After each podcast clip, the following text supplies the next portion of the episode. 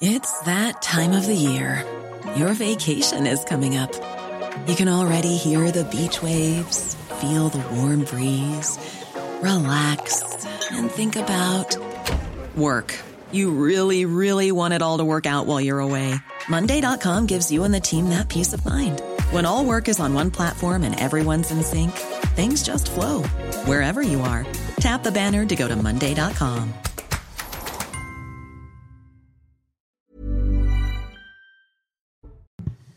Bonsoir à toutes et à tous, bienvenue si vous nous rejoignez. Je suis ravie de vous retrouver pour euh, Punchline à mes côtés euh, ce soir pour commencer l'émission. Georges Fenech, bonsoir. Bonsoir. Consultant euh, CNews. À vos côtés, Raphaël Stainville, bonsoir. Bonsoir, Barbara. Rédacteur en chef de Valeurs Actuelles. De l'autre côté de la table, Karim Zeribi. Bonsoir, Barbara. Bonsoir, consultant CNews. Et François Pupponi. Bonsoir.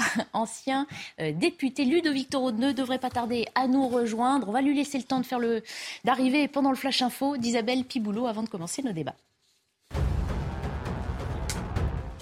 Ces images de désolation à Paris, la communauté kurde est en colère au lendemain de la fusillade qui a fait trois morts et trois blessés. Des échauffourées ont éclaté en marge d'une manifestation organisée pour rendre hommage aux victimes, place de la République. Le tireur, un Français de 69 ans, dit avoir agi parce qu'il était raciste, un mobile retenu dans l'enquête menée par le parquet de Paris. Drame dans le département de l'Eure. Deux enfants sont morts ce matin dans l'incendie de leur maison. Il s'agit d'une fillette de 7 ans et de son frère de 11 ans. Leur sœur de 13 ans a été évacuée en urgence absolue à Paris. Le feu s'est déclaré dans leur résidence secondaire dans la commune de Celle où ils étaient venus passer Noël en famille. Une enquête a été ouverte. L'hypothèse d'un accident pourrait être retenue. Et puis les États-Unis, toujours frappés par une tempête hivernale historique, jusqu'à moins 55 degrés ressentis dans certaines régions. Près d'un million et demi de foyers américains sont privés de courant, des milliers de vols annulés, des autoroutes fermées. L'événement d'une rare intensité provoque le chaos dans les transports. Ce type de tempête n'intervient qu'une fois par génération. Pendant euh, deux heures et demie, le quartier de la République à Paris a donc été le théâtre d'affrontements. En début d'après-midi, plusieurs centaines de personnes s'étaient réunies sur la place pour rendre hommage aux trois Kurdes tués et aux trois autres personnes blessées la veille par les tirs d'un homme de 69 ans près d'un centre culturel kurde. On viendra au cours de l'émission sur les faits, sur le profil du tireur présumé qui venait de sortir de prison. On a d'ailleurs appris que sa garde à vue avait été prolongée ce matin et que le mobile raciste a été ajouté à l'enquête ouverte par le parquet de Paris. On reviendra aussi sur la rencontre qui se tient en ce moment même au ministère de la Justice, Éric Dupont-Moretti reçoit des représentants kurdes. Mais d'abord, direction les rues de Paris pour retrouver Michael Dos Santos. Bonsoir Michael, vous étiez sur place toute la journée. On rappelle qu'elle avait donc commencé par un rassemblement qui se voulait pacifiste. Oui, tout avait euh, plutôt bien commencé hein, ici, place de la République, où euh, des membres de la communauté kurde s'étaient euh, réunis, réunis pour réclamer la justice, la vérité après ce triple assassinat à Paris. Tout se passait plutôt bien. Une tribune avait été installée où il y avait quelques messages, quelques messages adressés à Erdogan. Hein. On a plusieurs fois entendu des Erdogan assassins. Beaucoup ici hein, considèrent que les services turcs seraient euh, derrière ce, triple assassinat. Mais euh, du moins au départ, tout se passait euh, plutôt bien. Hein. L'esprit était bon enfant un point de bascule peu avant 13 heures qui a donc transformé ce rassemblement pacifiste en des affronts entre les forces de l'ordre et quelques casseurs. Que s'est-il passé précisément avant 13 Oui, à ce moment-là, on était en train de, en train d'interviewer un, militant euh, kurde qui était venu ici euh, de manière très pacifique hein, pour cette, cette manifestation. Euh, quand on a vu un, mouvement de foule, hein, plusieurs, plusieurs manifestants, plusieurs militants se diriger vers le même point, c'est-à-dire vers le, début du boulevard du Temple ici à Paris. ce que nous ont expliqué hein, ces, ces, manifestants que l'on a pu interroger, c'est qu'une une camionnette, une fourgonnette blanche, s'est arrêtée au niveau des, des manifestants. certains membres de cette camionnette, qui étaient manifestants manifestement des, Turcs, ont proféré des insultes envers les Kurdes qui étaient présents ici sur place à Paris, en faisant un signe, un signe très particulier que je peux vous montrer. C'est le signe voilà des lougris. Les lougris, c'est des ultranationalistes turcs pro-Erdogan qui donc vouent une, haine envers le, peuple, le peuple kurde, ce qui a déclenché effectivement la, colère de certains manifestants. sont, sont suivis hein, des heures avec, avec la police, puisque à ce moment-là, un cordon de police a été établi au niveau du boulevard du Temple, et c'est à ce moment-là que des gaz lacrymogènes ont été lancés par, par les forces de l'ordre pour disperser ces quelques, ces quelques manifestants. Merci beaucoup, euh, Michael Dos Santos. On avait évoqué l'idée de vous demander à vous comment la communauté kurde avait euh, réagi autour de vous. Il se trouve qu'on va être en ligne dans quelques instants avec euh, l'une de ces personnes. Je vous libère donc. On remercie aussi Charles Pousseau qui a permis ce duplex à vos côtés. On accueille aussi sur le plateau Ludovic Toro. Bonsoir. Bonsoir. Vous êtes maire UDI de Coubron dans le 93. Bienvenue à vous. Euh, quelques chiffres sur ces affrontements euh, avant qu'on en discute aussi tous ensemble. Hein. On sait qu'il y a eu à peu près 5000 manifestants hein, au moment de ces affronts et en face un dispositif de sécurité très important, vous le voyez, euh, environ 800 gendarmes et policiers composés de 6 escadrons de gendarmerie mobile, de compagnies de CRS, 4 et puis 3 ou 4 braves. Peut-être tour de table sur ce qui s'est passé cet après-midi dans les rues de Paris avant qu'on puisse entendre justement la réaction de ces, ces communautés kurdes. Raphaël Steinville. C'est toujours une surprise de, voir sur notre sol cette colère euh, d'une communauté, alors qui est éprouvée, bien évidemment, on le comprend par euh, la tragédie qu'elle a pu vivre hier, mais que puisse finalement s'importer euh, sous nos yeux, en plein Paris, cette, colère. Donc c'est l'impression qu'on importe, en France un certain nombre de conflits. c'est toujours étonnant. Après, il y a une spécificité, bien sûr, de la communauté kurdes et certains ici autour du plateau en parleront mieux que moi. Mais c'est vrai que c'est un, peuple, une communauté euh, euh, sans, nation, sans État, euh, qui a une réalité géographique, le Kurdistan, mais qui... Après, on ne connaît pas encore l'identité hein, des auteurs de ces affrontements avec la police. Nul ne dit que ce sont exactement les mêmes manifestants kurdes qui ont mis le sou dans Paris. Oui, oui, non, mais c'était évoqué par votre reporter avec les provocations avec, avec les, Turcs, Turcs, probablement membres ou sympathisants des, des loups gris euh, qui s'en prennent tout autant aux, Kurdes qu'aux Arméniens dès lors qu'il y a une, manifestation de ce, genre de, de, ces communautés. Euh, mais c'est vrai que euh, d'assister à ces scènes de, de, violence en plein, en plein Paris de la part de communautés d'origine étrangère, c'est toujours très très très surprenant. François Pupponi, ça vous a tiqué?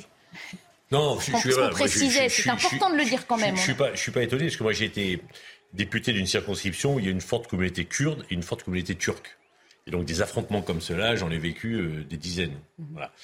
Moi j'étais à la manifestation, j'ai assisté à la scène, effectivement, c'était très calme. Et puis d'un coup, il y a une fourgonnette qui est arrivée et une partie des manifestants ont couru vers cette fourgonnette. Mhm.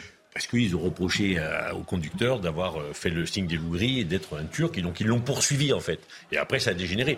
Mais comme malheureusement peuvent dégénérer des manifestations euh, kurdes on voit aussi beaucoup le service d'ordre de la, communauté kurde essayer de rétablir l'ordre. D'ailleurs, c'est eux qui ont rétabli l'ordre, mais il y a une partie des jeunes de cette communauté. Qui a bien fonctionné un petit moment, hein, oui, au tout début. Mais après, il y a une partie des jeunes qui sont, qui sont là pour en découdre, qui sont. Alors, après, vraiment pas pour justifier les, les, exactions et la casse, hein, parce qu'on ne peut pas la justifier, mais ce qui se disait à la manifestation, en tout cas ce qui circule dans la communauté kurde, c'est que, un, l'assassin n'est pas venu euh, par hasard, il est venu directement dans le centre culturel, et le hasard, ou pas, on verra ce que dira l'enquête, c'est que parmi les trois euh, victimes, il y a une des plus hautes responsables de la communauté kurde en France, qui était sur les, terrains des, opérations militaires euh, en Irak, en Syrie et en Turquie, et qui fait partie des responsables, y compris sûrement du PKK. Quoi.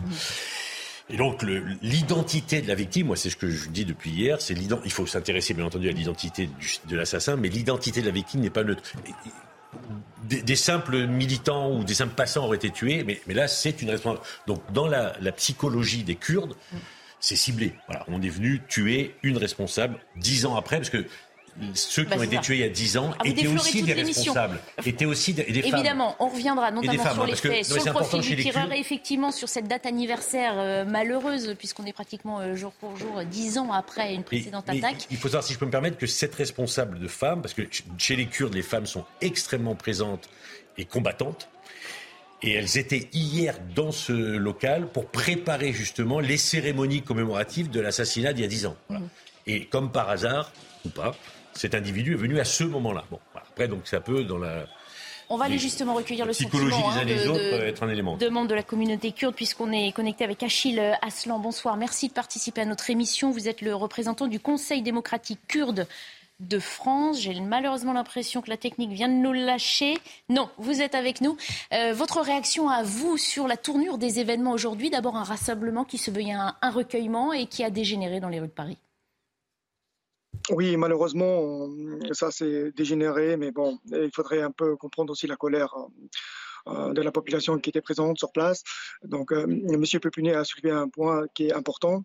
Euh, c'est un Soyon qui est venu commettre un attentat, qui s'est présenté à l'heure précise euh, pour une réunion euh, des, des, femmes. Donc, il devait avoir énormément de femmes présentes à cette heure-ci euh, dans, les locaux pour préparer justement la, manifestation du 7 janvier à la commémoration des 10 années de 10 ans des, camarades.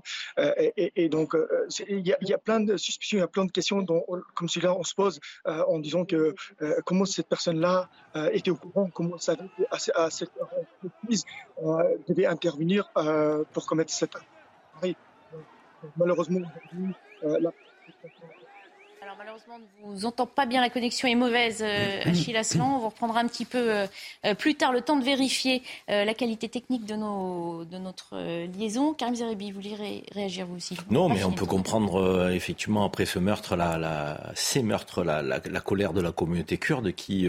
Ah, mais qui dit colère ne dit pas forcément affrontement avec la police, on est d'accord je, je, peux terminer, je n'allais certainement pas cautionner les affrontements avec la police et, et, et ni la casse. Je dis simplement qu'on est face à une souffrance d'une communauté mmh. qui se sent abandonnée, euh, de, qui a beaucoup donné aussi pour nous protéger euh, de, sur des terrains de conflit face euh, à Daesh. et là, effectivement, c'est une personnalité forte, une femme de surcroît. François Pupponi l'a dit, souvent des combattantes au, premier plan de, de, des combats, qui a été touchée. il y a aujourd'hui beaucoup de rumeurs qui circulent dans la communauté kurde sur le profil donc du criminel euh, son nom, son patronyme, parce qu'on ne l'a pas, on n'a que son prénom, William. Et donc, euh, euh, il y a tout qui, circule. Est-ce que c'est des fakes, pas des fakes, sur un patronyme qui ne serait pas franco-français? Certains disent oui, c'est un patronyme franco-français, ceux qui ont des bonnes informations. D'autres ont essayé de faire croire que c'était un patronyme turc. donc, il y, a, cette provocation donc avec ce signe des loups gris en pleine manifestation, où là, c'était un hommage. Donc, évidemment que c'est tout à fait regrettable et désolant de voir ces affrontements parce que euh, ça ne sert pas la communauté kurde. Et j'ai envie de vous dire que on ne connaît pas le mobile encore une fois. Il faut laisser l'enquête euh, donc se faire. Est-ce que c'est un mobile politique? Est-ce que c'est un mobile qui a un caractère essentiellement euh, et uniquement raciste, mm. comme euh, l'a dit le criminel au fonctionnaire de police en, garde à vue? Il faut un peu patienter. Et c'est pour ça qu'il aurait fallu d'emblée communiquer avec cette communauté kurde mm. du côté de nos autorités. Je pense à Gérald Darmanin hier qui a plutôt accordé ses premiers mots à la presse. Il faut les accorder à la communauté kurde, leur parler, les rassurer leur dire que la lumière sera faite, qu'il faut aussi un peu de temps pour que l'enquête euh, se déroule dans les meilleures conditions. C'est ce que va certainement faire euh, notre garde des Sceaux, Éric Dupont-Moretti, là, puisqu'il les reçoit. C'est certainement ce qu'a fait Laurent Nunez, le préfet de police, qui les a reçus ce matin. Donc c'est absolument nécessaire. Mais c'est vrai que c'est regrettable de voir que sur une manifestation qui avait un caractère pacifique pour rendre hommage, donc on amène des confrontations. Je vais vous dire, donc, parce que même si le, tueur, le criminel est français euh, et, et, a commis euh, ce geste euh, sous le sceau d'un acte raciste, donc c'est pas la France qui est raciste, c'est pas la France qui a tiré sur la communauté kurde, c'est ce raciste français de surcroît criminel de, qui sera jugé euh, sans aucune faiblesse. C'est ça qu'il faut rappeler. Donc importer un conflit turco-kurde sur notre sol, ça n'est vraiment pas souhaitable, donc ça n'est vraiment pas acceptable. Donc il faut être vigilant là-dessus, il faut être aux côtés de la communauté kurde, leur dire qu'il faut aller vers de l'apaisement et que toute lumière sera faite. Je rappelle justement que ce tient en ce moment hein, une réunion au ministère de la Justice. Eric Dupont-Moretti euh, a reçu, reçoit des euh, représentants de cette communauté kurde, dont on attend d'ailleurs la sortie euh, imminente et on ira évidemment voir sur place et entendre les différentes déclarations. On va finir le tour de table, j'espère, avant ça. Euh, Georges Fenech, on que cette communauté kurde, justement, ne comprend pas que l'enquête s'en tienne à des motivations racistes. Et elle dit, elle, justement, le, le hasard est, trop facile, dix ans après une précédente attaque, pratiquement. Euh, il y a un caractère terroriste. C'est ce qu'attend la communauté kurde. Bon, une fois qu'on a effectivement fait part de notre consternation de voir ces, débordements, euh, dont la colère, l'émotion, d'ailleurs on est solidaire hein, de la communauté kurde, évidemment, après ce qui s'est passé, une fois qu'on a dit ça, moi je pense que notre pays doit apporter des réponses à la communauté kurde. Une réponse politique et une réponse judiciaire. Une réponse politique, il faut assurer la protection de la communauté kurde qui n'est pas suffisamment protégée, manifestement. Donc ça, c'est une première réponse politique. Et la réponse judiciaire, et je me félicite d'ailleurs qu'Éric Dupont-Moretti les reçoive, elle, va avoir lieu, si elle doit avoir lieu. Et elle aura lieu de toute façon, puisque les, familles des victimes seront constituées partie civile dans le dossier. Donc ils auront accès entièrement à la procédure. Il faudra bien faire la lumière sur le profil, les motifs, tout ça, ils auront des réponses. Mais ils attendent aussi des réponses sur une plus vieille affaire qui a 10 ans, le triple assassinat aussi de trois militantes euh, kurdes. Et là, c'est le garde des Sceaux qui peut apporter des réponses sur pourquoi on n'a pas levé le secret défense Est-ce qu'il est possible de lever le secret défense pour avoir plus d'informations et faire toute la lumière sur cette affaire qui, pour l'instant, euh, n'a pas connu de solution judiciaire. Donc, mhm. c'est des réponses que la communauté de Kurdes est en droit légitime d'attendre et de recevoir. Mhm. Je voulais vous faire entendre, avant d'entendre Ludovic Toro qui avait patiemment. J'ai pas euh, répondu à votre question sur le Non, mais on y reviendra. On a le temps. On y reviendra. On a le temps. Je voulais hmm. vous faire entendre un spécialiste du Moyen-Orient, justement, sur euh, ces différentes attaques qui ciblent cette même communauté kurde. Écoutez. Il y a dix ans, on a massacré trois Kurdes au cœur de Paris, dans le même arrondissement, n'est-ce pas, 10e arrondissement de Paris. Dix ans plus tard, nous n'avons aucune, toujours aucune information sur les acteurs, qui a fait ça, pourquoi, comment, quand, où. Et donc, euh, bien évidemment, l'enquête est aboutie, mais classée secret défense. À ce jour-là, l'enquête n'est pas dévoilée. Pourquoi? Bien évidemment, il y a des raisons propres. Au moment où les Kurdes se préparent, les Kurdes de Paris se préparent pour commémorer ce massacre-là, on massacre encore une fois trois Kurdes dans le même arrondissement. Ah. Alors, bien évidemment, aujourd'hui, euh, nous n'avons pas des informations précises. Désormais, le terroriste n'a absolument pas besoin d'une organisation. Vous pouvez être une, un extrême droite, un extrême gauche, un extrémiste islamiste, etc. Et euh, être socialisé, formé euh, euh, euh, sur Internet, dans les réseaux sociaux et aller attaquer, je ne sais pas Sur Internet, sur des réseaux sociaux, par une organisation, par conséquent. par contre, je voulais juste dire, cela ne signifie pas... Et ce sera le dernier mot, Adèle. Cela ne signifie pas que ce qui s'est passé hier était un acte terroriste seulement. Moi, je, seulement, je dis, il faut absolument pas. C'est trop tôt pour, il faut euh, je le rappelle, pour éviter l'hypothèse du terrorisme ou du racisme. il faut prendre son temps.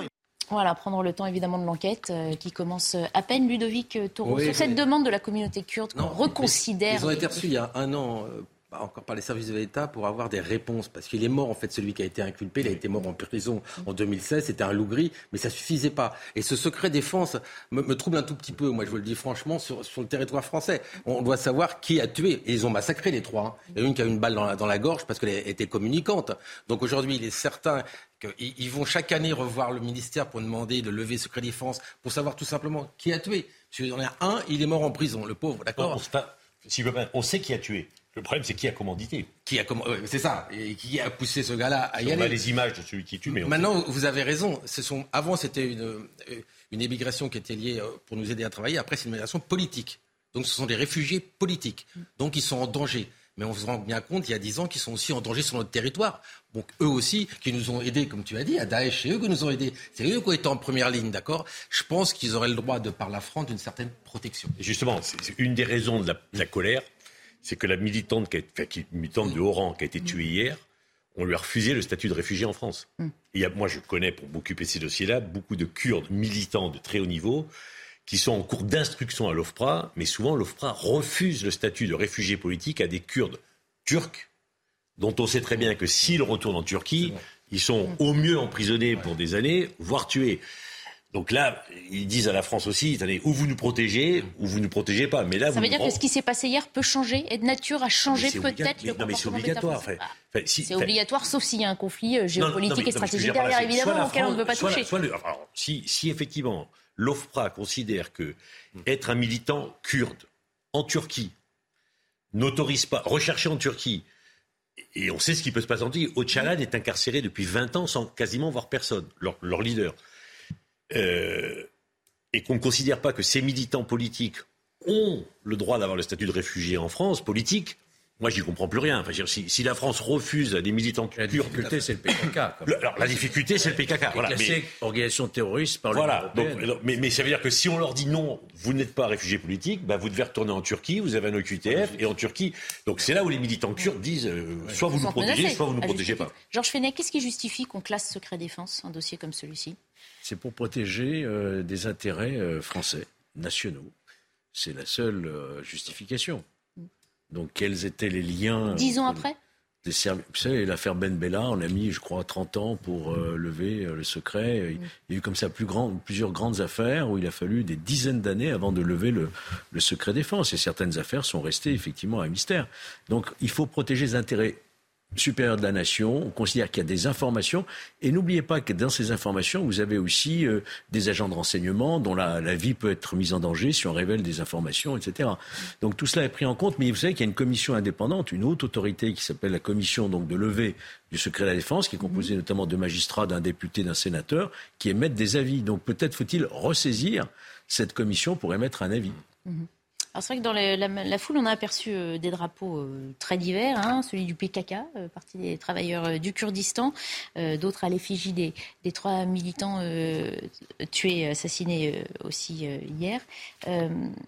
Comment on gère toutes ces communautés? On sait bien qu'on ne peut pas protéger chacune de ces communautés. On est à la période des fêtes aussi, on sait qu'à la période des fêtes, on s'intéresse aux lieux de culte pour les protéger, mais on est on n'a pas les moyens, Raphaël Steinville, de protéger tout le monde, de permettre à chacun... On n'a pas les moyens de protéger tout le monde, mais en revanche, il y a des... ce que l'on sait, c'est qu'il y a des communautés qui sont plus exposées que d'autres. Mhm. Euh, mais qui demandent à être protégées, comme disait François Pupponi, et qui ne le sont pas. Euh, oui, si, je peux me permettre, il y, a une autre raison pour protéger les Kurdes. Hein. Actuellement, les Kurdes gardent 16 000 mhm. djihadistes de Daesh mhm. au Rojawa, en Syrie.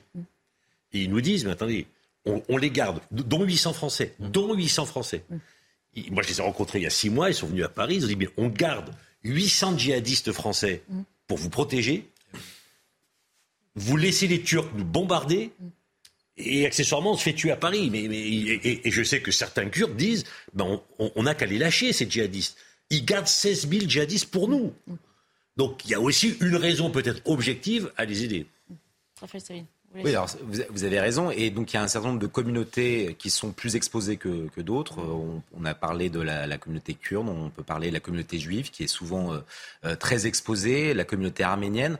Euh, et, et, et, à travers les menaces qui pèsent sur ces communautés, on voit quand même de manière assez systématique le, le, poids d'un certain nombre de, de réseaux. Alors, est-ce qu'ils sont euh, spécifiquement turcs euh, Souvent, en tout cas, s'agissant de la communauté arménienne et de la communauté kurde, mhm. et où on voit que quasiment chacun de leurs leur rassemblements, leurs manifestations sont exposés à des quasiment des représailles ou des tentatives d'un certain nombre de perturbateurs turcs d'empêcher ces, ces, événements. Donc, euh, euh, lorsque l'on sait que les choses sont établies comme ça, euh, l'État doit prendre un certain nombre de mesures pour protéger de manière très, très concrète ces communautés. On attend, hein, je vous le rappelle, une réaction d'Éric Dupont-Moretti qui a reçu la communauté kurde. En attendant, Karim Zerbi, vous le réagir C'est pour ça qu'il est nécessaire que l'enquête avance. Et au plus tôt, on aura des détails sur les mobiles qui ont poussé ce, ce, criminel à, à agir de la sorte au, plus tôt, euh, la communauté kurde pourra obtenir aussi des réponses qu'elle attend sur euh, le commanditaire. Y en avait-il un? Était-il politique? A-t-il agi de son propre chef, euh, de manière spontanée, contre la communauté Karim, kurde? moi je vous le coupe, puisque Eric Dupont-Moretti s'exprime. tenu à rencontrer cet après-midi une délégation de la communauté kurde. D'abord, pour assurer de notre indéfectible soutien l'ensemble des Kurdes. Je pense euh, évidemment à cet instant aux familles, à leurs proches. La France est en deuil.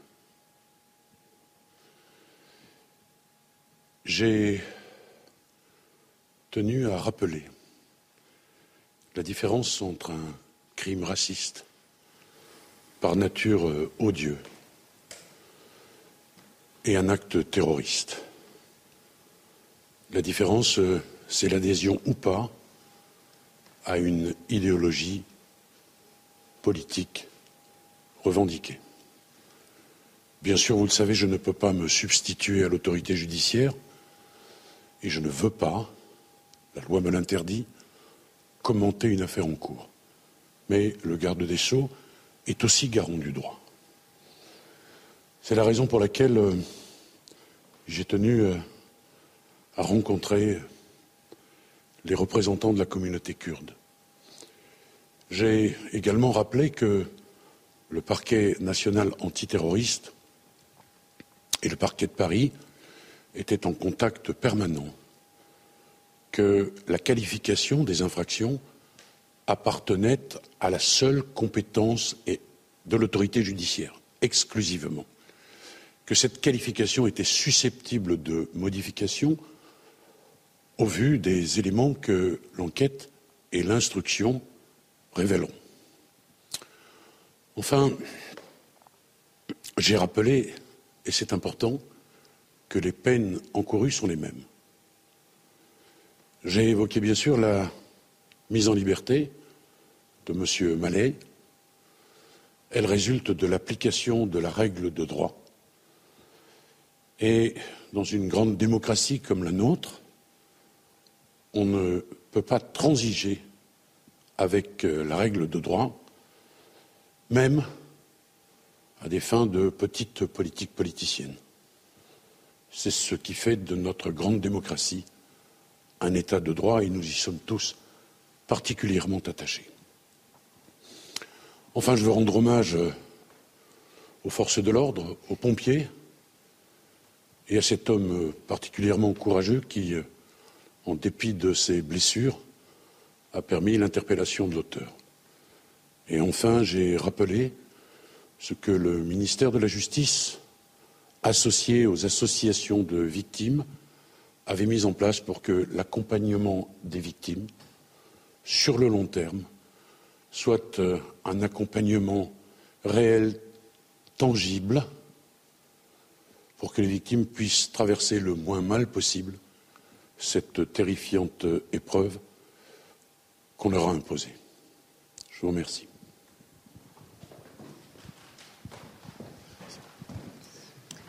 Voilà pour la déclaration d'Éric Dupond-Moretti qui recevait donc euh, des membres de la communauté kurde hein, euh, au lendemain de l'assassinat de trois euh, personnes. Trois autres ont été blessés. On débriefe en plateau dans un instant. On fait d'abord une coupure pub et on revient sur la déclaration du ministre de la Justice. À tout de suite. Et avant de reprendre nos débats, on fait un point sur l'essentiel de l'actualité avec Isabelle Piboulot. Ces images de désolation à Paris, la communauté kurde est en colère au lendemain de la fusillade qui a fait trois morts et trois blessés. Des échauffourées ont éclaté en marge d'une manifestation organisée pour rendre hommage aux victimes, place de la République. Le tireur, un Français de 69 ans, dit avoir agi parce qu'il était raciste, un mobile retenu pour l'instant dans l'enquête. Mais selon le garde des Sceaux qui vient de s'exprimer, cette qualification est susceptible d'être modifiée. Nouveau drame à Marseille. Un homme de 22 ans a été tué hier soir dans le 14e arrondissement de la ville. Il a été touché par deux balles au bassin et au flanc près de l'HLM Méditerranée. La victime n'était pas connue des services de police. Un véhicule en feu a été retrouvé dans le 13e arrondissement, possiblement en lien avec l'affaire. La police judiciaire a été saisie de l'enquête. Et puis aux États-Unis, un peu de magie pour les enfants malades. Le président américain la première premières se sont rendues dans un hôpital de Washington. L'occasion pour Joe Biden et Jill Biden de devancer le Père Noël pour remettre quelques cadeaux aux jeunes patients, mais aussi de partager des lectures de contes avec les enfants sur place et ceux présents en visio depuis leur chambre d'hôpital. Retour en plateau. On a donc écouté euh, ce qu'a déclaré euh, le garde des Sceaux à l'issue de cette rencontre avec des représentants de la communauté kurde. Éric Dupont-Moretti a précisé hein, euh, que les, la qualification hein, dans l'enquête était susceptible de modification au gré de ce que révélera cette enquête. Georges Fenech, c'est logique qu'il précise ça et surtout ça peut contenter une partie de cette communauté qui attendent qu'on parle de terrorisme plus que de racisme. Oui, deux, deux ou trois observations effectivement. D'abord, je note que le garde des Sceaux nous a donné le nom. Hmm pour la première fois de l'auteur, présumé. Parce qu'il y a beaucoup de rumeurs qui couraient sur euh, ce qui est pas d'origine turque, etc. Là, c'est William Mallet, il est français. Premier point. Je pense que ce n'est pas, du tout euh, un hasard qu'il l'ait fait euh, comme ça, subrepticement. Couper court aux rumeurs. Et deuxième chose que je relève, c'est qu'il respecte évidemment la décision du parquet. Il n'a pas à intervenir. Vous savez que depuis une réforme de Mme Taubira, il n'y a plus aucune instruction individuelle, et tant mieux, auprès des parquets. Donc il respecte l'indépendance, la décision de la qualification, qui, nous a-t-il dit, pourrait évoluer quand même. Hein. il a bien dit, elle pourrait évoluer en fonction de l'enquête et de l'instruction. Je note aussi euh, un autre, un autre un manque, je dirais, dans cette communication. Il nous a strictement rien dit sur la question de il y a dix ans, ce triple assassinat, et euh, la levée ou non du secret de défense. Alors peut-être qu'il y a une confidentialité entre le garde des Sceaux et la communauté kurde, c'est possible, mais en tout cas, il nous a rien dit là-dessus. Mais le point positif, c'est quand même qu'il les ait reçus pour leur faire comprendre que la justice travaillait dessus, que toute la vérité sera faite et que euh, la communauté kurde aura les réponses qu'elle est en droit d'attendre. Mhm. Il a aussi, euh, il est revenu sur la remise en liberté hein, du, du tireur mmh. présumé en disant qu'on ne pouvait pas transiger avec cette règle de droit. Je voulais terminer ah. là-dessus. Il, il, il, a raison de le dire de cette façon-là. État de droit, un an de détention, pas plus. J'aurais aimé qu'il nous dise pourquoi, dans ce type d'affaires, on ne se débrouille pas pour instruire dans le délai d'un an, de façon à renvoyer le, le, prévenu détenu devant la juridiction correctionnelle. Ça, c'est une réponse que j'aurais aimé non, mais c'est évident, là, il s'est un peu hmm. défaussé. La réponse, on l'a tous. Hmm. Euh, il manque 3,5% en plus de juges d'instruction. Il n'y a pas de juge d'instruction. C'est clair. Donc cette personne aurait dû être jugée dans l'année. On est obligé à libérer. On ne peut pas la garder plus. Mais néanmoins, au bout de 15 jours, elle tue quand même trois personnes. Quoi. Donc il y a, excusez-moi, il y a une défaillance de l'État. Quoi qu'on dise, il y a une défaillance de l'État. Il aurait dû être jugé, surveillé, qu'un jour après, il trois tue personne. Ça veut dire qu'on n'a pas su apprécier chez cet homme sa dangerosité quand même. C'est évident aujourd'hui. Donc moi, ce que je dis aujourd'hui, et, tous les syndicats de juges de l'île, c'est qu'il faudrait multiplier par 3,5 le nombre de juges d'instruction. On le dit à chaque fois. Il n'y a pas assez de juges, mm. c'est tout. Et à chaque fois qu'on a une affaire comme ça, on se rend compte qu'en effet, il n'y a pas eu de justice d'appliquer. Et c'est vrai que le garde des Sceaux aurait pu dire un petit mot par rapport à ça. Il aurait dû annoncer des recrutements. C'est ça que vous attendez Ah oui, et, puis, et, quand, et quand, attendez, quand il, a déjà annoncé des moyens. il soutient la communauté kurde. J'aurais aimé aussi qu'il voit avec son collègue si on ne peut pas, comme on disait tout à l'heure, aussi protéger les Kurdes. Le soutien, d'accord, dans, les décès, je veux bien. Mais il faut faire des annonces maintenant. Il ne faut pas rester seulement à dire euh, des condoléances. Là, il faut agir. Et je pense que vous l'avez dit, le secret défense, c'est peut-être un truc qui vont juger ça, mais il faut le faire. Ça sera vraiment. Alors, ça, il y aura peut-être des gros risques après. Je ne sais pas ce qu'on va trouver derrière ce secret défense. Mais forcément, s'il a été. On, sait, déjà. On sait à peu près. On sait pourquoi il est détenu ce secret défense. Vous l'avez dit tout à l'heure pour des raisons économiques et politiques et pour éviter surtout des conflits encore dans notre pays. Parce qu'imaginez euh, un secret défense qui viendrait à, donner comme coupable certaines personnes. Non, mais c'est vrai que le ministre a dit ce qu'il fallait, euh, mais il a dit une chose pour moi très importante aussi le PNAT, le parquet national antiterroriste, continue à surveiller. Parce que bien entendu, l'identité des victimes n'est pas neutre. La deuxième raison qui, où des gens ont beaucoup de doutes, euh, tout à l'heure votre témoin le disait, il est venu à un moment où il devait y avoir une réunion importante des principaux responsables kurdes en France et en Europe, qui avait été décalée de deux heures. Mais il est venu au moment de l'heure prévue à l'époque pour cette réunion. Bon, ça fait un peu doute. Et troisièmement, tout le monde se pose. Moi, j'étais hier soir au, centre culturel avec mes amis kurdes. Tout le monde se pose la question de savoir comment un individu qui est incarcéré un an dix jours après sa sortie de prison, vient cibler les Kurdes. Les questions sont posées. Après, on n'a pas les réponses, on laissera l'enquête le faire. Mais voilà, tout le monde se dit, mais qui a-t-il rencontré en prison? Qui a-t-il fréquenté? Voilà. Donc les questions sont posées. Et je pense que c'est la raison pour laquelle le parquet national antiterroriste, compte tenu de l'identité de la victime, d'une des victimes, se dit allons plus loin et, continue à surveiller avec euh, le parquet de Paris euh, l'évolution. Et d'ailleurs, le ministre a dit ça peut évoluer. Après, la revendication des, militants kurdes, c'est celle-là. Je, précise, et c'est important, que c'est, je pense, la première fois que cette association, cette, cette coordination des organisations kurdes en France est, reçue d'abord à la préfecture de police, puis au ministère de la Justice, en, tant que telle.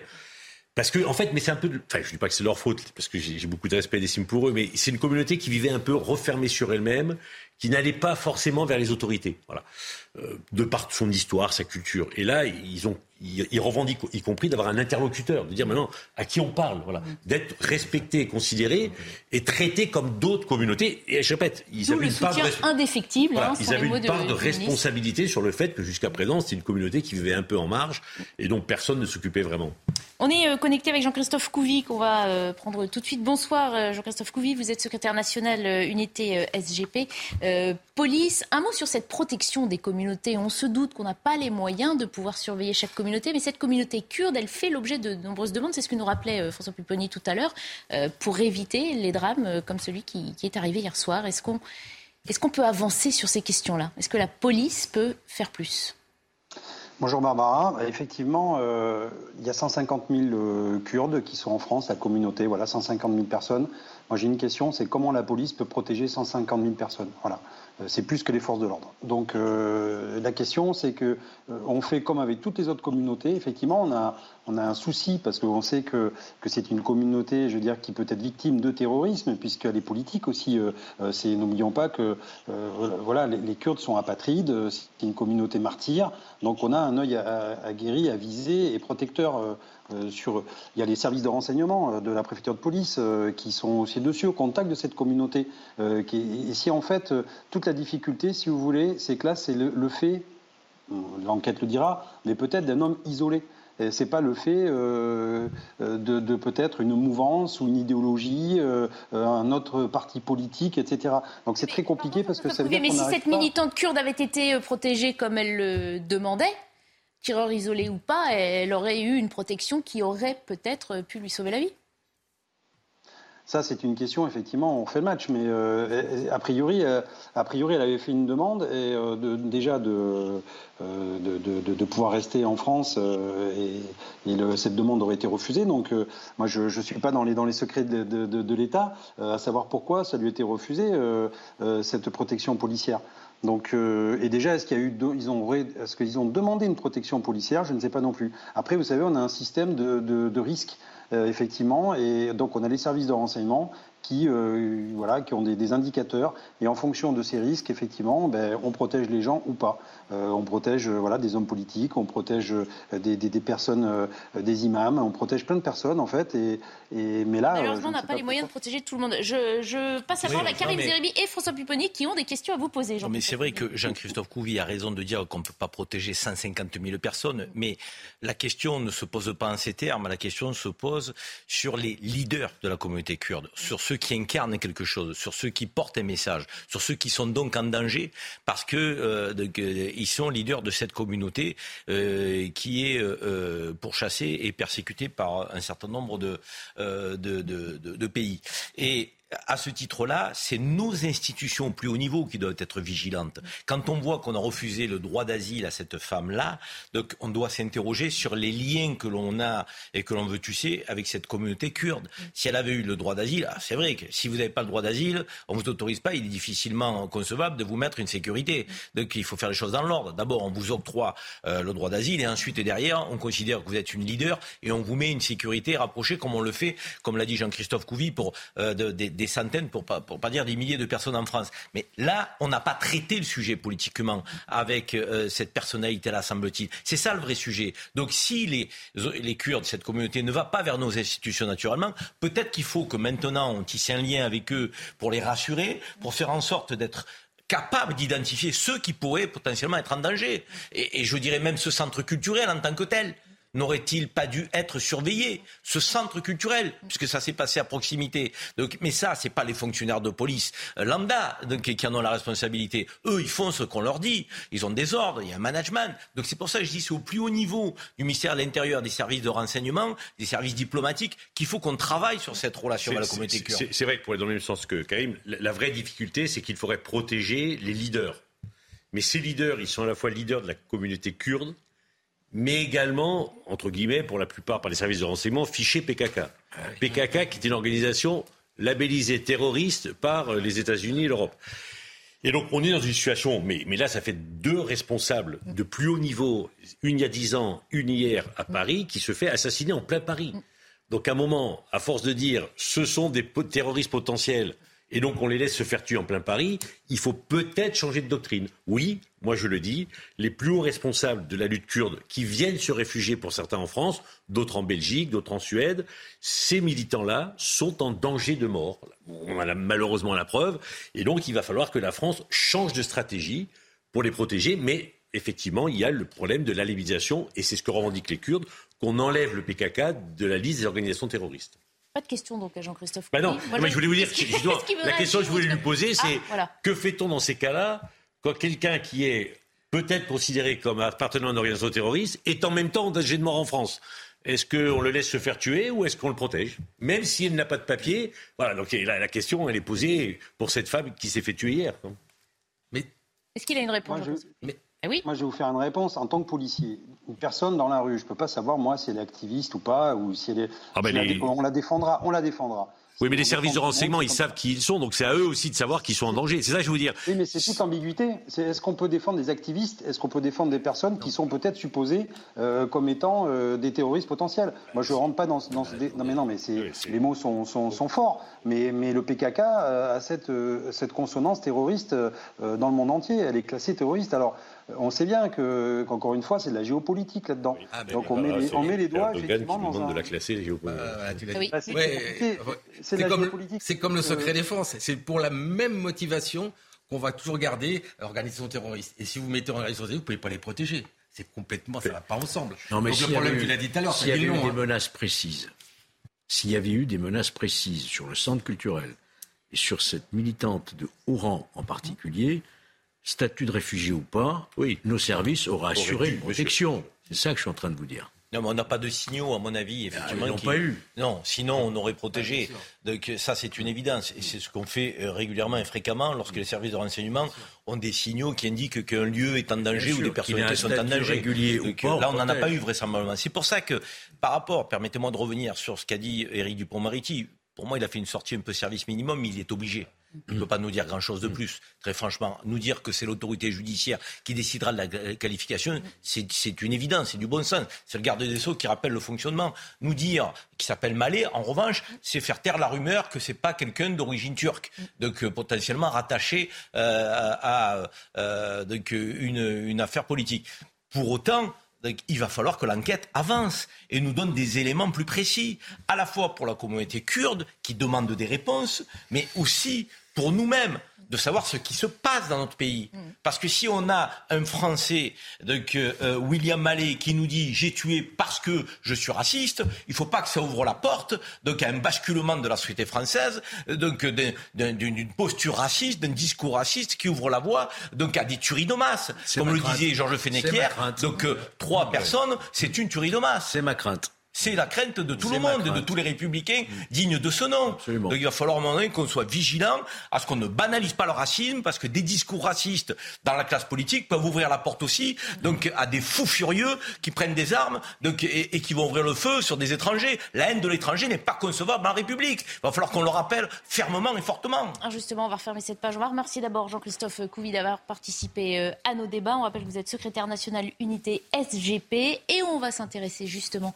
au ce qu'on sait de cet auteur présumé. On sait malheureusement déjà beaucoup de choses, notamment qu'il avait déjà été mis en examen l'année dernière pour avoir attaqué un campement de migrants et qu'il venait de sortir de prison. Euh, on voit ça, son portrait et les dernières informations le concernant avec Célia Barotte.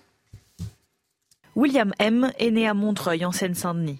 Ce Français de 69 ans, conducteur de train à la retraite, était déjà connu des services de police avant le drame de la rue d'Anguin pour deux tentatives d'homicide, violences aggravées et infractions à la législation sur les armes.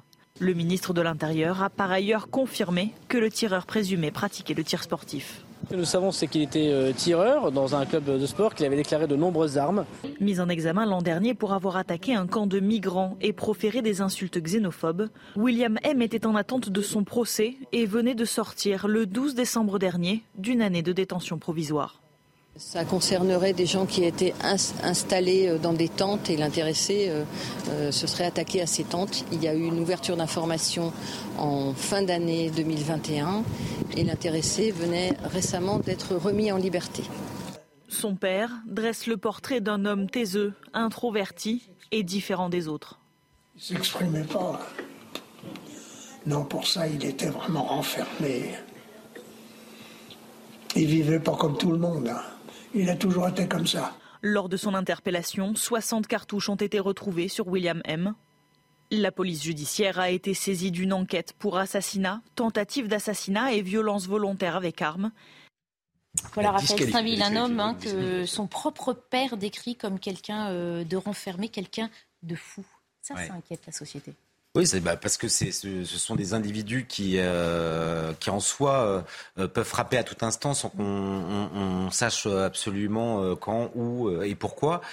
mais pour rebondir sur ce qui avait été dit de, l'intervention du garde des Sceaux, Karim Zeribi disait qu'il avait fait le strict minimum. Effectivement, il a, fait le strict minimum, mais avec beaucoup d'affectation, beaucoup de théâtralité, presque dans, l'expression de gravité, comme pour compenser finalement l'incapacité de l'État français à, pouvoir euh, donner des réponses sur ce que subit aujourd'hui cette euh, communauté kurde, parce que, et ça a été rappelé précisément avec le portrait de, William Mallet, on s'aperçoit que cet homme sortait de prison parce que au bout d'un an, compte tenu de la qualification, il ne pouvait pas rester plus longtemps en prison, mmh. n'ayant pas été jugé. Et donc toutes ces questions, on, aurait aimé des, réponses du garde des Sceaux. Et en fait, il, il en est incapable aujourd'hui. C'est presque euh, consentir à une partie de la responsabilité que euh, d'annoncer peut-être euh, dans la foulée de, une augmentation du, juge, du nombre de juges d'instruction. Mm-hmm.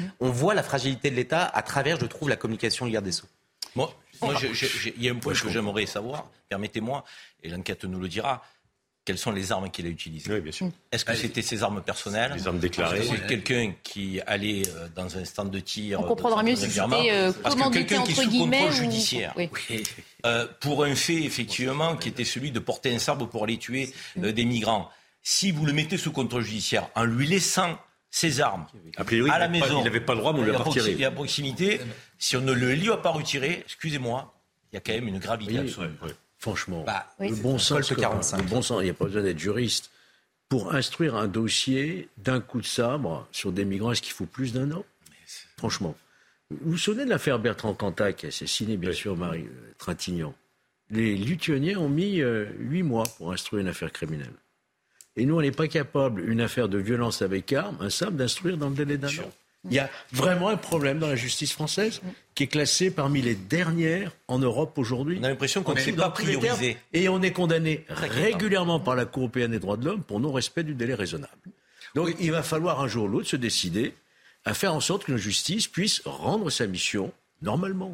Moi, j'ai été membre de la commission d'enquête parlementaire de la triste affaire Sarah Halimi. Cette euh, membre de la commission qui a été tuée euh, euh, et j'étais défenestré en plein Paris, et on avait auditionné dans le cadre de la commission d'enquête la, magistrate, qui avait à l'époque refusé de se rendre sur place après le drame et de faire une reconstitution, ce qui était son droit. Et quand on lui a dit, mais pourquoi vous ne l'avez pas fait, elle m'a dit, oh, j'ai beaucoup de dossiers à traiter, ça, pas et donc je n'avais pas le temps de le faire. Voilà, c'est une femme, qui une femme de 80 ans qui avait été défenestrée, tuée parce que juive, et défenestrée en plein Paris. on aurait espéré, entre guillemets, un peu d'humanité pour aller voir. Bon, et ce qui lui aurait permis de voir les choses différemment d'ailleurs, puisqu'après la personne a été considérée comme irresponsable, il n'a jamais été jugé et est plus ou moins en liberté. Oui, très rapidement, euh, vous l'avez dit, euh, ce qu'a dit Diego Moretti, c'est creux. Il y a le ton qui est grave, mais derrière il n'y a rien. À part le nom pour calmer tout le monde, comme ça on est sûr que c'est pas un Turc. Deuxième chose, Karim le disait, l'arme. On ne peut pas imaginer deux secondes que cette personne qui vivait sous son père, on n'a pas été chez lui enlever les armes. Ou alors c'est différent, on lui a fourni une arme. Et là c'est totalement différent, je veux dire. Et ça, il faut qu'on le sache rapidement. D'ailleurs, on l'a évoqué. Cette arme, d'où elle vient?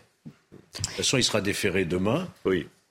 48 heures de garde à vue prolongée aujourd'hui, demain ça fait 48 heures, demain en milieu de journée il sera déféré au parquet, présenté immédiatement à juge d'instruction et à, partir de ce moment-là, à mon avis, on en saura plus. Hmm. Visiblement, c'est une arme de collection de 1911. Hmm. Il nous reste quelques minutes avant 18h et l'heure à laquelle Georges Fenech va quitter ce plateau. On va le garder donc pour ces 6 minutes pour évoquer une autre affaire. Le tueur en série Charles Sobrage est de retour en France. Un homme âgé de 78 ans, surnommé le Serpent. Il a été expulsé par les autorités du Népal. Il y a passé près de 20 ans en prison pour le meurtre de deux touristes nord-américains. Il a donc été rapatrié ce matin pour vraisemblablement des raisons de santé. Les précisions de Mathilde Couvier. Il est de retour. Après 19 ans passés derrière les barreaux de la prison népalaise, le célèbre tueur en série Charles Sobrage vient d'atterrir sur le sol français. Condamné en 2003 pour le double meurtre de touristes nord-américains et soupçonné d'avoir tué une vingtaine de personnes dans les années 70, Charles Sobrage a toujours clamé son innocence, même hier dans l'avion au Qatar qui le menait à Paris. Je suis innocent dans ces affaires, donc je n'ai pas à me sentir mal pour ça. Ni bien, je suis innocent. Pour la psychologue Inès Gauthier, Charles Sobrage rassemble les caractéristiques du tueur en série. Charles Sobrage a développé un autre pan de sa personnalité qui est beaucoup plus dans manipulatoire, comme on l'a vu, qui est euh, donc ce qu'on appelle plus pervers en psychocriminologie, c'est-à-dire qu'il va carrément jouir du sentiment de domination, de supériorité. Et ça, c'est assez typique en fait des tueurs en série. Le retour du tueur emblématique pose désormais question. Sera-t-il totalement libre en France? La justice française va devoir le laisser tranquille parce qu'il n'a rien euh, sur lui en France, il n'est pas du tout visé par un mandat d'arrêt.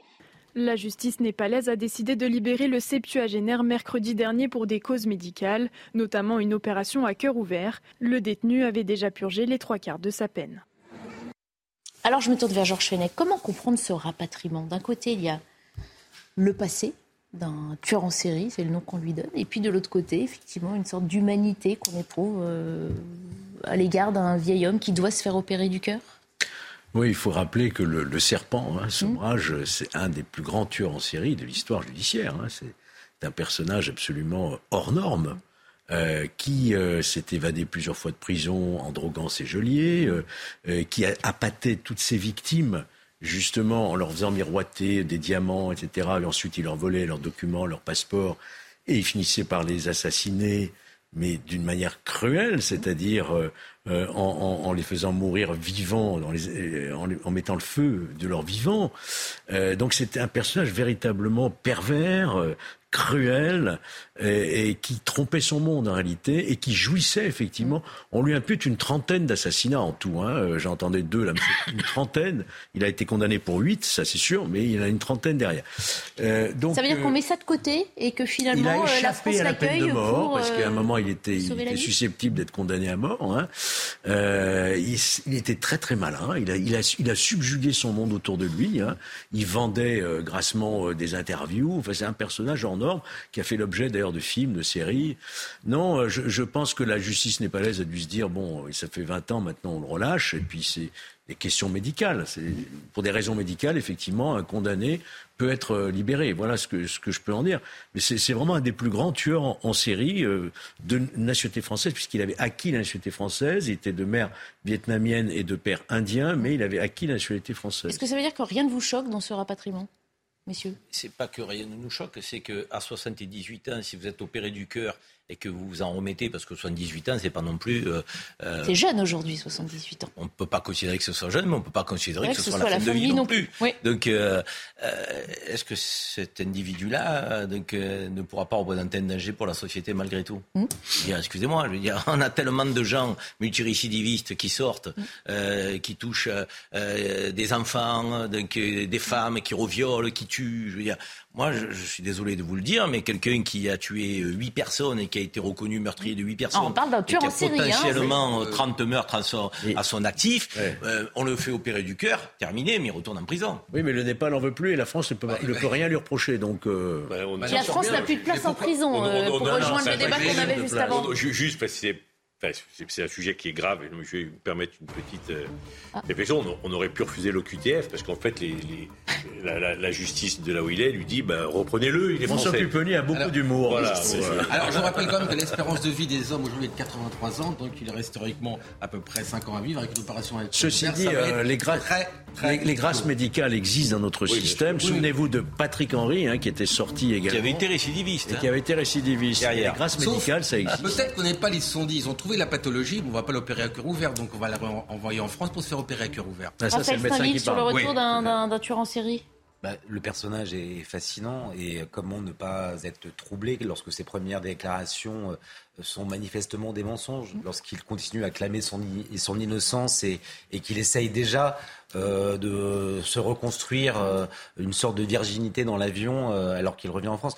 non, je pense qu'il faut être très vigilant avec ce genre de personnage et on a quand même malgré tout des raisons. De mais juridiquement, je parle sous contrôle de Georges Fenech, juridiquement, on n'a aucune ah, raison de le surveiller. Ah non, il sera pas, il sera pas sous surveillance. Non, mais il, a été condamné, célèbre régulièrement, mais qui il a purgé, pour la justice, il a purgé sa peine. Absolument. Et il peut refuser l'opération. C'est-à-dire que là, il revient en France, mais rien.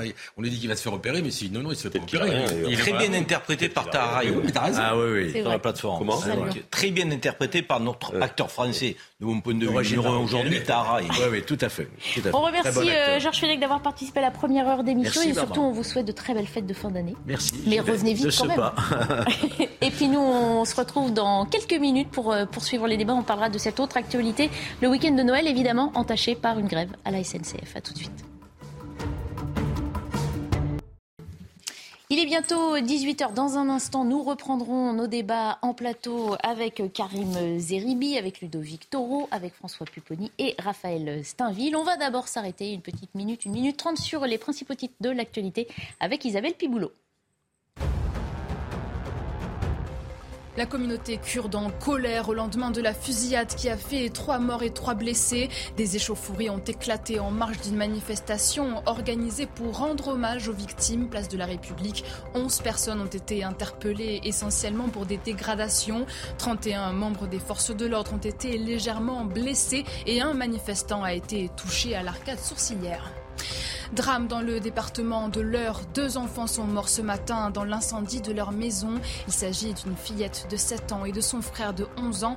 Leur sœur de 13 ans a été évacuée en urgence absolue à Paris.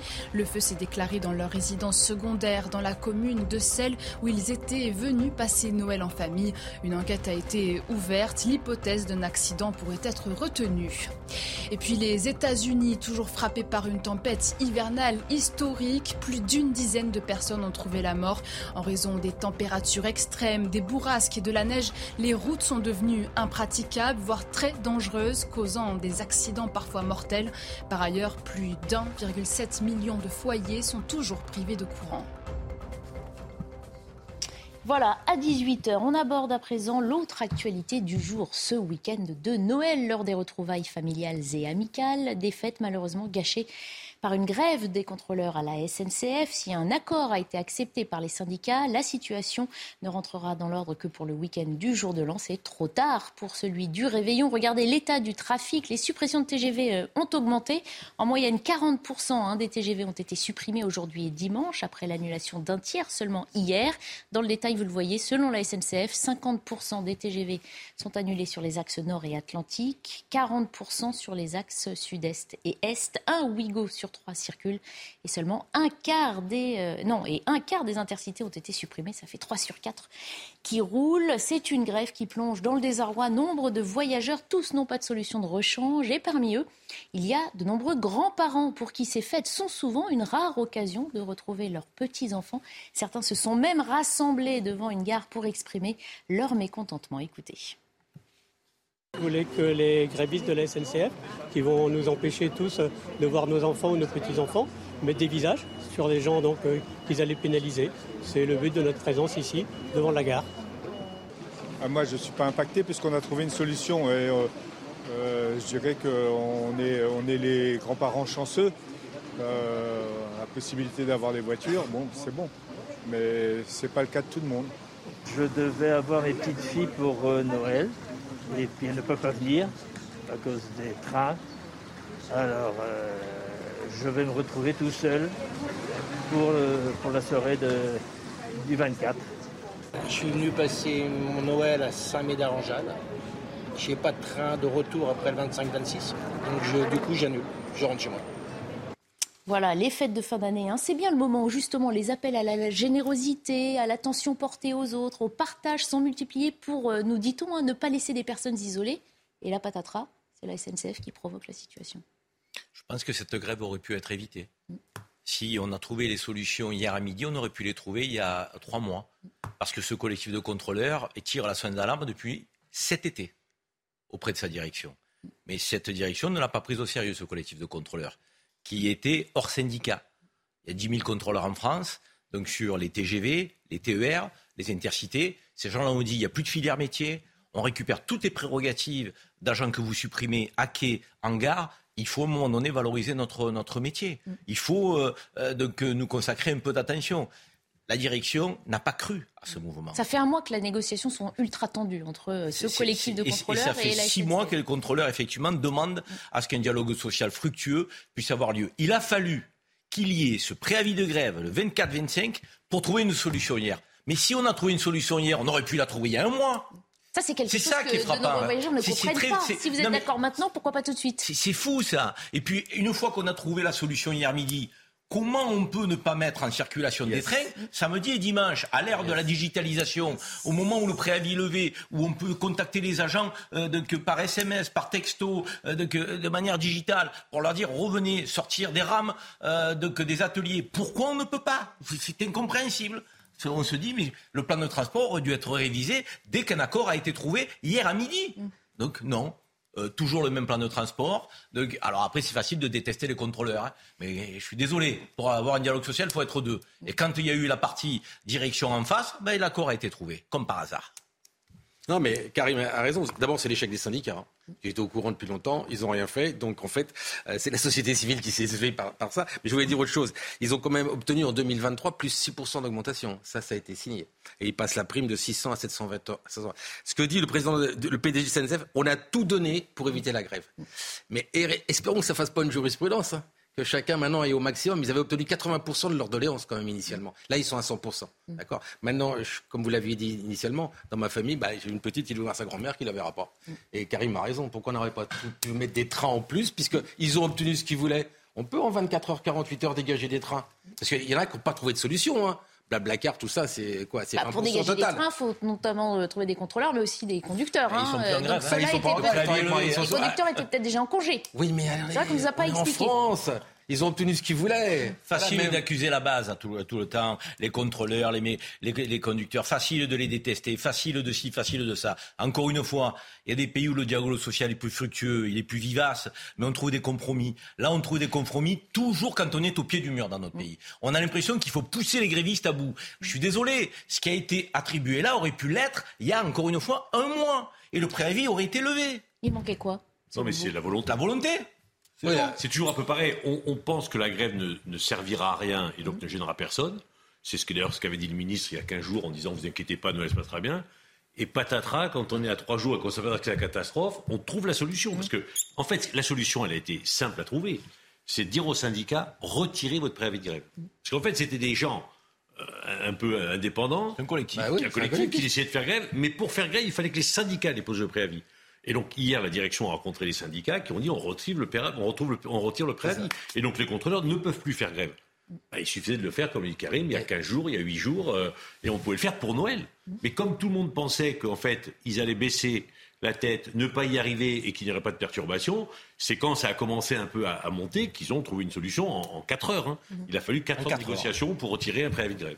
Ça, c'est très français, ça. Hein. Ah, bah, c'est...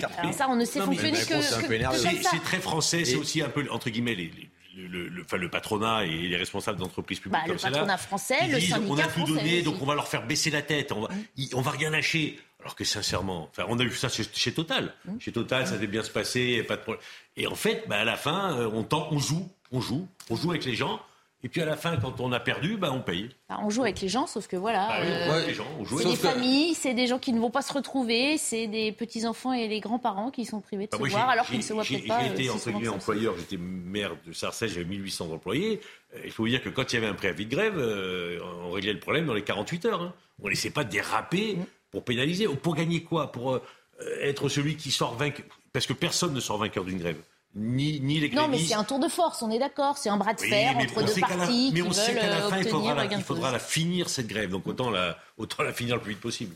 Raphaël ah, mais surtout dans, les périodes, dans la période qu'on vit, c'est-à-dire qu'il faut, il faut se souvenir qu'il n'y a, quand même pas si longtemps, euh, en pleine crise Covid, euh, les, les grands-parents notamment ont été souvent empêchés de voir leurs petits-enfants, tout le monde en a souffert.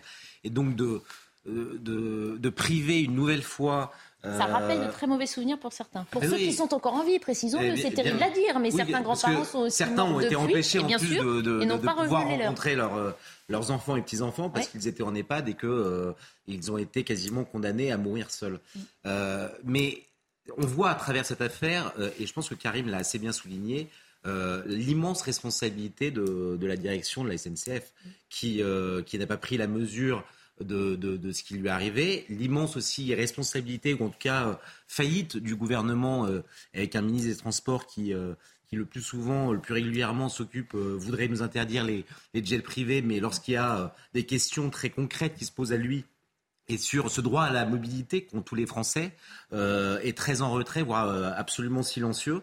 Donc, moi, je pense que peut-être que les ces, grévistes avaient quelques bonnes raisons. Moi, je, trouve qu'elles doivent, elles pourraient, elles, devraient même s'exprimer autrement que dans ces périodes euh, de fait euh, euh, parce que c'est insupportable. Autrement dans le temps, autrement dans la manière. Justement, encore une fois, hein, je rappelle, il n'est pas question de remettre en cause ce fameux droit de grève cher à notre patrie, mais une question comment sortir de ce système où finalement, à chaque fois, ça laisse la possibilité à une partie de la population d'en bloquer une autre? Et ça, c'est exaspérant et on le voit bien encore plus aujourd'hui après ce qu'on a déjà vécu.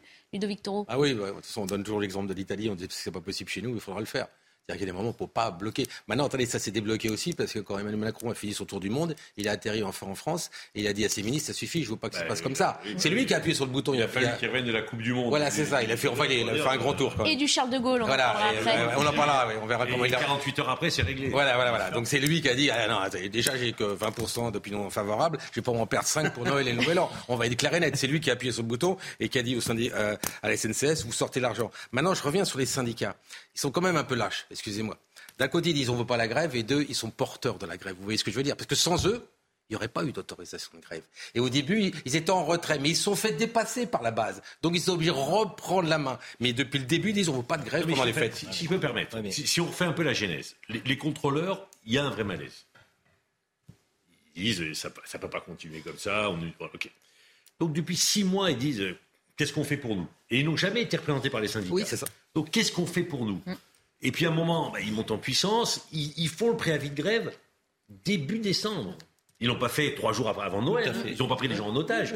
Donc entre début décembre et le 24 décembre, il y avait tout loisir de régler. La preuve, on l'a pu le régler. C'est ça qui est insupportable. C'est que eux, ils ont entre guillemets fait un coup de force qui n'était pas, pas très sympathique en disant on va se mettre en grève le 25, pensant que la négociation allait s'ouvrir et que le, 5 décembre c'était réglé. Voilà, c'est comme ça qu'on ont joué. Les syndicats se sont dit bon, allez, on les aide un peu, et puis ça se finira bien, et ça, ça finit mal. Tout à fait, tout à fait. Mais mm. ce que dit François Pupponi est tout à fait vrai. Le 2 décembre, ils sont en grève. Mm. Le 8 décembre, il y a une table ronde. Soit dit en passant, mm. euh, ce n'est pas les grands patrons de la SNCF qui l'ont géré. Ils ont laissé effectivement euh, les, subalternes le, traiter. On ne trouve pas d'accord. Derrière, ils disent, les syndicats, on ne trouve pas d'accord, on maintient le préavis du 24. C'est le 8 qu'il aurait fallu trouver un accord. C'est 8 qu'il aurait fallu dire, écoutez, on va tout faire. C'est pas acceptable, effectivement, que la SNCF ne soit pas au rendez-vous du départ des centaines de milliers de familles françaises de, qui, attendent de Noël pour se retrouver, d'enfants qui sont issus de parents séparés parfois, qui doivent euh, traverser la France avec le, le, ticket junior accompagné euh, d'un accompagnateur, etc. On a un service public qui est magnifique c'est la SNCF. Bah, de moins en moins. Hein, non, il n'est pas de moins en moins magnifique. Et s'il est de moins en moins magnifique, s'il est de moins en moins magnifique, c'est parce qu'on veut le rendre de moins en moins magnifique. Quand vous avez 10 000 personnes qui sont l'interface de la SNCF en relation avec les voyageurs toute l'année, sur tous les trains, et que vous ne respectez pas cette population, il ne faut pas s'étonner que cette population soit désenchantée. Mhm. Je suis désolé de vous dire. Et moi, les faire passer pour des nantis, ne comptez pas sur moi. 2100 euros le salaire net d'un contrôleur. Ah oui, c'est mieux que le SMIC. Mhm. Mais vous voulez quoi Qu'on soit tous au SMIC dans le pays? Et là, on est d'accord, on tire vers le bas. Ils ont 2100, ils ont 10, 10 nuits à l'extérieur en découché. Donc c'est des gens qui préservent les recettes, information voyageurs, sécurité de circulation, sûreté des biens et des personnes, avec toutes ces prérogatives un peu de respect, un peu d'attention. Après, je pense que le sens commun veut que la majorité des Français comprennent que chacun veuille bien vivre, avoir un salaire correct. Euh, simplement, ils se disent, vers si vous voulez protester, on en parle pour la SNCF aujourd'hui, on en parle parfois pour la RATP. Euh, les voyageurs disent très bien, vous en avez contre votre hiérarchie, très bien, mais ne nous pénalisez pas. Nous, Comment on fait, Barbara C'est là qu'il faudrait creuser. Si, S'ils ne posent pas, de pénaliser l'usager. Comme nous dit bah, Est-ce qu'on ne peut pas trouver des façons de voyager gratuitement, par exemple, que l'usager ne paye pas a dit quelque chose d'important. si le préavis du 24 avait été levé, ils n'auraient rien obtenu. Mm. C'est parce que le préavis du 24 a été maintenu qu'ils ont obtenu un petit peu de ce qu'ils voulaient. Et je vais vous dire, la grève du zèle, vous savez ce que c'est la grève du zèle C'est quand vous êtes contrôleur de la SNCF ou, euh, je dis n'importe quoi, dans une station-service totale, vous mettez un brassard, vous dites en grève.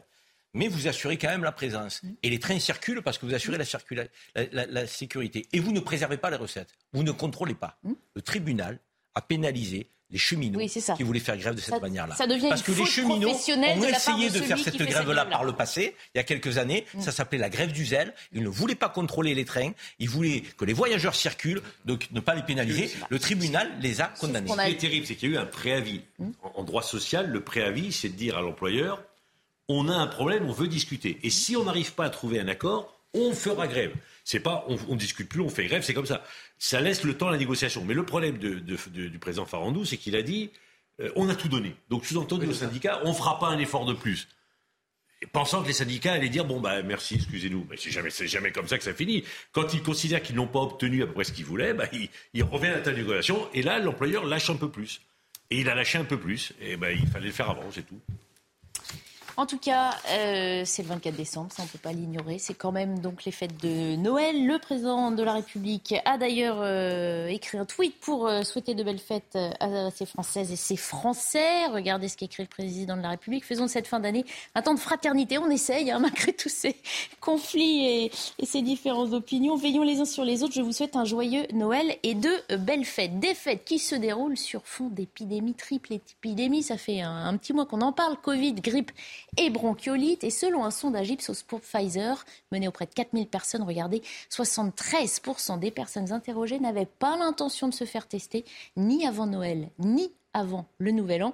76% des sondés confiaient aussi qu'ils ne comptaient pas porter de masque ni chirurgical ni FFP2 au moment de retrouver leur famille. On va se tourner vers euh, Mathieu Langlois qui est normalement connecté avec nous. Bonsoir, vous êtes euh, ancien euh, médecin-chef du RAID. Est-ce que Mathieu Langlois est connecté? Oui, bonsoir, je vous entends. Euh, vous avez entendu ces chiffres. Est-ce que vous comprenez ces prises de position euh, de certains Français qui ont un petit peu laissé tomber les gestes barrières et la prudence qu'on recommandait euh, il y a encore un an? Je crois que on le sait, les Français sont un peu fatigués de toutes ces périodes, de ces mouvements de va-et-vient entre des injonctions à se faire vacciner, beaucoup d'angoisse qui, euh, qui, qui, est partagée et ils ont envie. Euh, ben, ça fait longtemps qu'on n'a pas eu un hiver euh, où on a envie justement de mettre un peu ça de côté. Et je pense que les, les, statistiques dont vous venez de parler confirment un peu ça. Et vous la comprenez, cette lassitude? Apparemment oui, en tant que médecin, c'est peut-être quand même considéré de votre part comme une, une part d'inconscience ou en tout cas une, une négligence de la part de certains Français? Alors moi, je respecte le, choix des Français et puis je vois autour de moi euh, et ça crée des problèmes parce que j'ai pas mal de gens autour de moi qui sont, malades. Donc clairement, euh, il n'y a, pas de vérité euh, ou c'est celle qu'en tout cas on, nous impose à nous soignants. Ensuite, on voit que ça, a un impact sur la souffrance du monde hospitalier en particulier.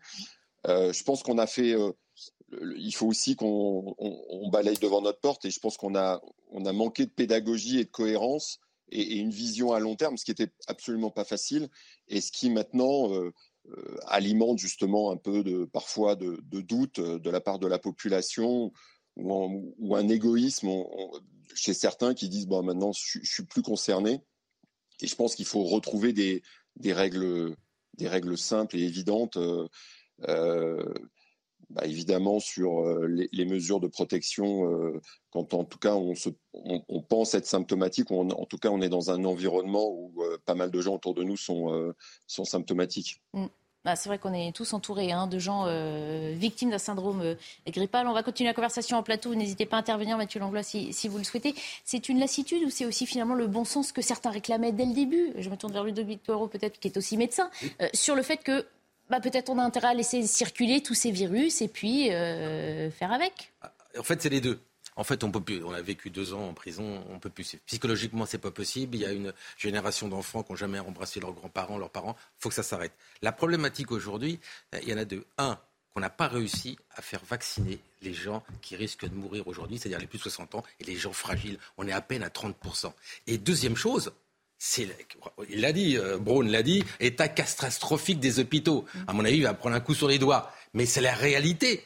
C'est en fait, mettez des masques, non pas pour pas avoir le Covid, mais pour éviter d'aller aux urgences, parce que vous ne serez pas reçu. Regarde, faites des reportages sur les services d'urgence aujourd'hui, mais c'est pas digne de notre pays, mais on le sait depuis longtemps maintenant. D'accord? Donc là, j'espère qu'il y aura aussi un miracle.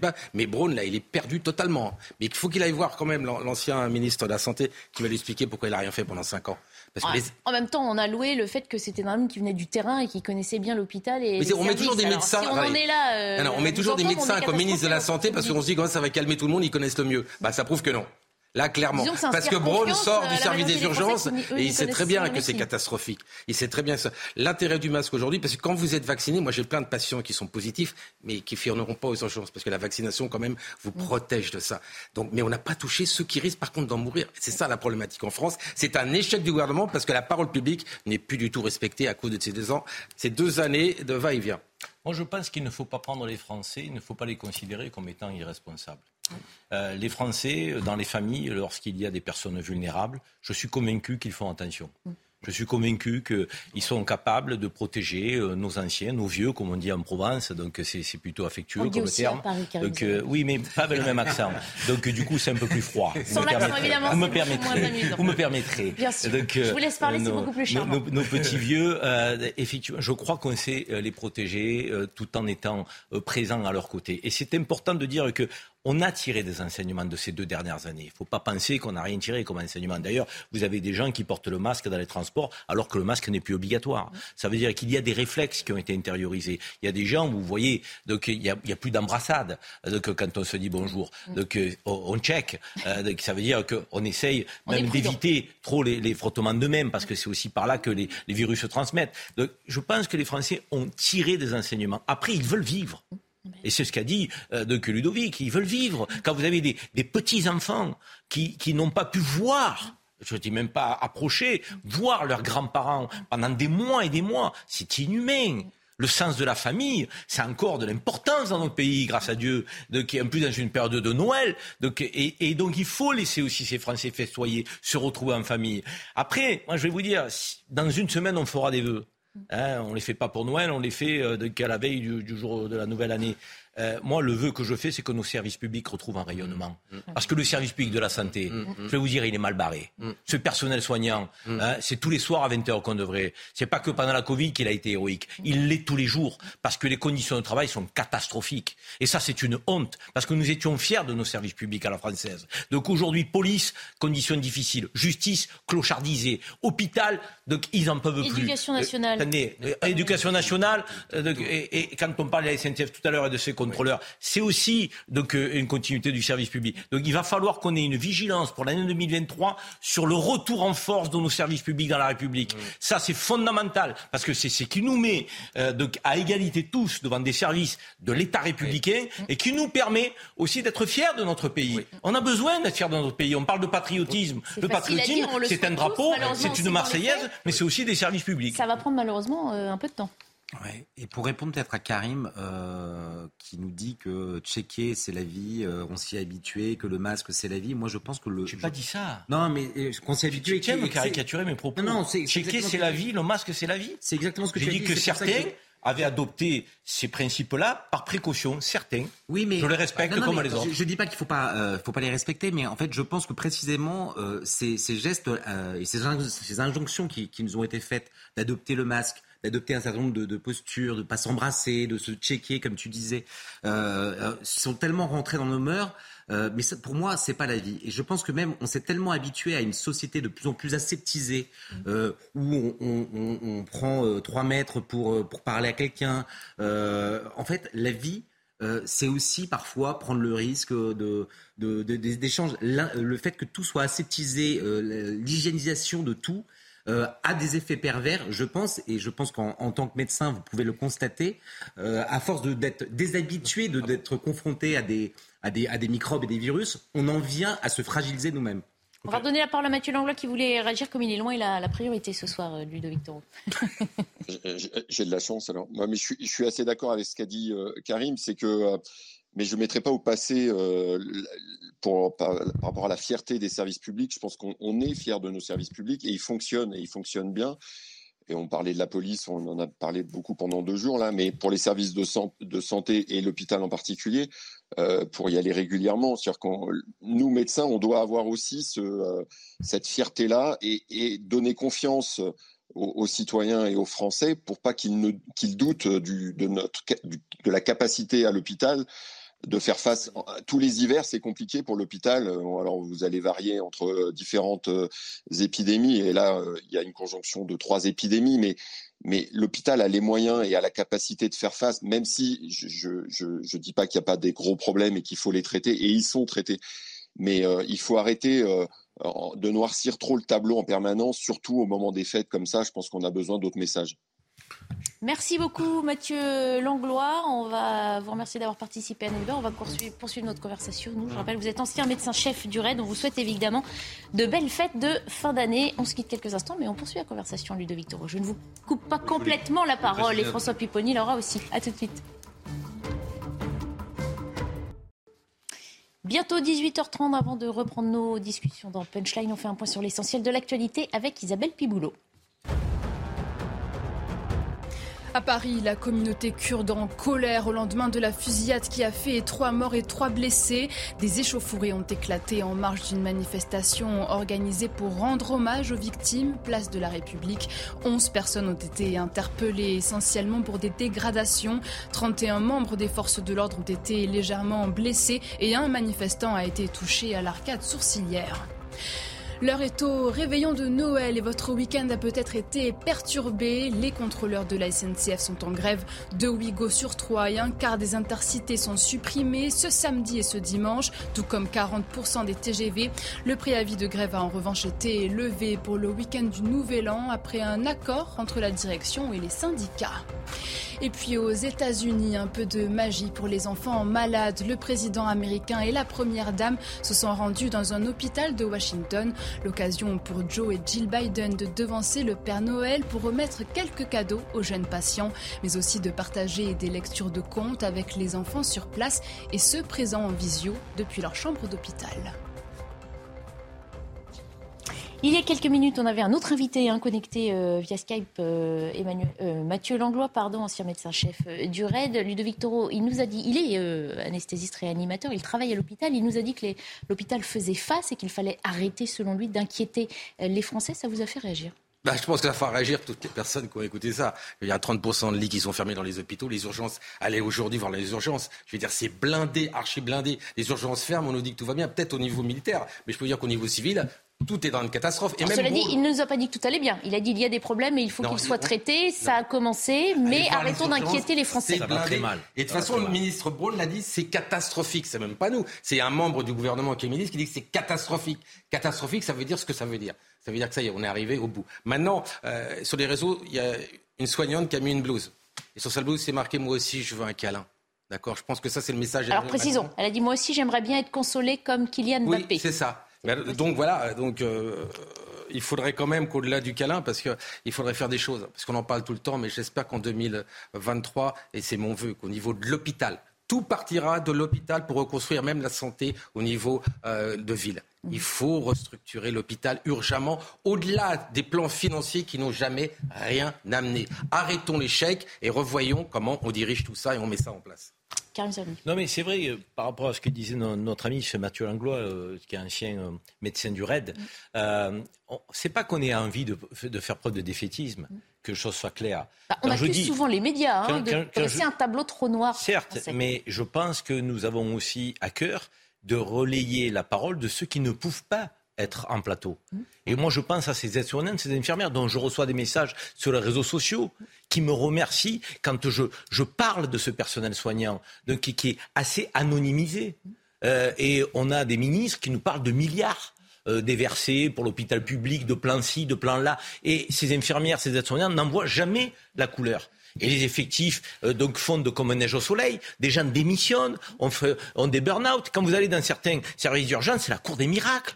Vous avez des, des, lits de partout, des brancards de partout. Mais vous croyez que ça fait plaisir à ce personnel soignant d'accueillir les malades, citoyens, patients que nous sommes de la sorte? Mais bien évidemment que non. Et quand moi je pousse un coup de gueule sur euh, le service public hospitalier qui n'est pas digne de ce nom au XXIe siècle en France, quand je parle des fonctionnaires de police et que je prends leur défense, quand je dis que notre justice est clochardisée quand je pense à ces enseignants qui, ont entre les mains la formation des citoyens donc de, de notre jeunesse à côté des familles, je me dis, mais quand je dis ça, c'est pas que j'ai envie de, pointer ce qui va pas. C'est que j'ai envie de dire que c'est la priorité des priorités dans notre pays, ces services publics. Et que ces femmes et ces hommes, il faut les aider, il faut les accompagner avec des conditions de travail, avec du respect, avec du soutien, en permanence. Pas quand tout va bien, surtout quand ça va pas. Et c'est le cas aujourd'hui. Moi, je vais vous dire, les fonctionnaires de police, c'est le dernier rempart souvent à la cohésion républicaine. Donc, ces gens-là, on ne peut pas les laisser euh, donc, livrer à eux-mêmes. Il faut les accompagner. Donc, la justice, elle ne peut plus statuer. On ne sait plus prioriser. La violence, on a quelqu'un qui est dehors, euh, quelqu'un qui a fait un délit financier, on va l'enfermer. Euh, quand je n'ai aucune sympathie, sympathie pour Claude Guéant donc, et, et, et Balkany, le maire de Levallois. Ils ont été incarcérés. Est-ce qu'ils représentent un danger pour la société Donc, euh, euh, sur le plan des violences, la réponse est non. Je veux dire, et je ne suis pas du tout de leur sensibilité politique. Et quand un homme politique faute, il doit payer, comme tout citoyen, il n'y a pas de problème. Mais quand vous avez par ailleurs un violeur récidiviste dehors, quelqu'un qui agresse et qui a un couteau euh, et, qui sort et dont on ne sait pas si effectivement on a mis toutes les conditions pour sécuriser la société, ça, ça nous interpelle tous en tant que citoyens. Donc, on veut que nos services publics retrouvent un rayonnement. On veut que le politique les remette au cœur de nos, de nos préoccupations parce qu'on a envie d'en être fier en tant que Français. Oui, Karim, tu as tout à fait raison. Et ça urge. Quand je dis urge. ça urge, ça urge beaucoup. Vous savez, avant, c'était les adultes qui étaient en, file dans les services d'urgence. Ça a été les enfants pour les bronchiolites. Ça va être quoi bientôt? On s'arrête pas. Qu'on arrête les conventions à deux balles qui nous fait reporter de cinq ans. Il y a des ministres, il y a des députés, il y a un président. Au travail au travail. Vous avez été élu pour ça. Aujourd'hui, on va d'échec en échec. Voilà. Allez voir, c'est de pire en pire chaque année dans les hôpitaux et dans la médecine de ville. Qu'est-ce qu'on a fait? Rien d'efficace. Je suis, d'accord avec vous, juste pour peut-être euh, terminer là-dessus, mais euh, j'ai l'impression que nos politiques, à commencer par le président, euh, qui il y a quelques années, euh, lors de son premier, euh, sa première campagne, voulait transformer la France, révolutionner, nous, nous entraîner dans, dans, exactement. ils sont même pas capables de faire démarrer les trains. ils sont pas capables de s'occuper de nos hôpitaux. Donc, si seulement ils commençaient par par le début, avant d'avoir des, des, des, projets qui, qui, qui peuvent faire éventuellement rêver, mais qui sont à chaque fois déçus parce qu'ils ne, ne, prennent jamais les moyens pour la plus petite chose, la chose la plus élémentaire. Mmh. Alors vous parliez du chef de l'État, Raphaël Stabil. En cette fin d'année, il a salué l'engagement des forces françaises, hein, engagées partout dans le monde. Il était cette semaine sur le porte-avions Charles de Gaulle, aux côtés des troupes engagées à défendre le flanc est de l'OTAN dans le conflit russo-ukrainien. Un déplacement qui, comme le chef de l'État nous y a habitués, a donné lieu à de belles images. Un clip très léché après Emmanuel Macron au chevet des Bleus. Voici Emmanuel Macron en Tom Cruise, si je peux me permettre. Si vous avez aimé Top Gun, vous allez sans doute aimer ces deux minutes à bord du Charles de Gaulle. Regardez. président qui a validé. Merci.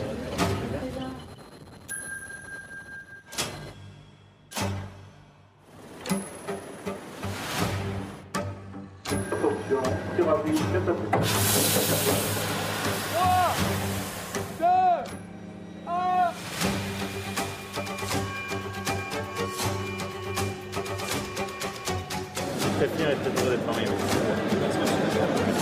la menace principale, on aura une organisation de la force qui sera différente.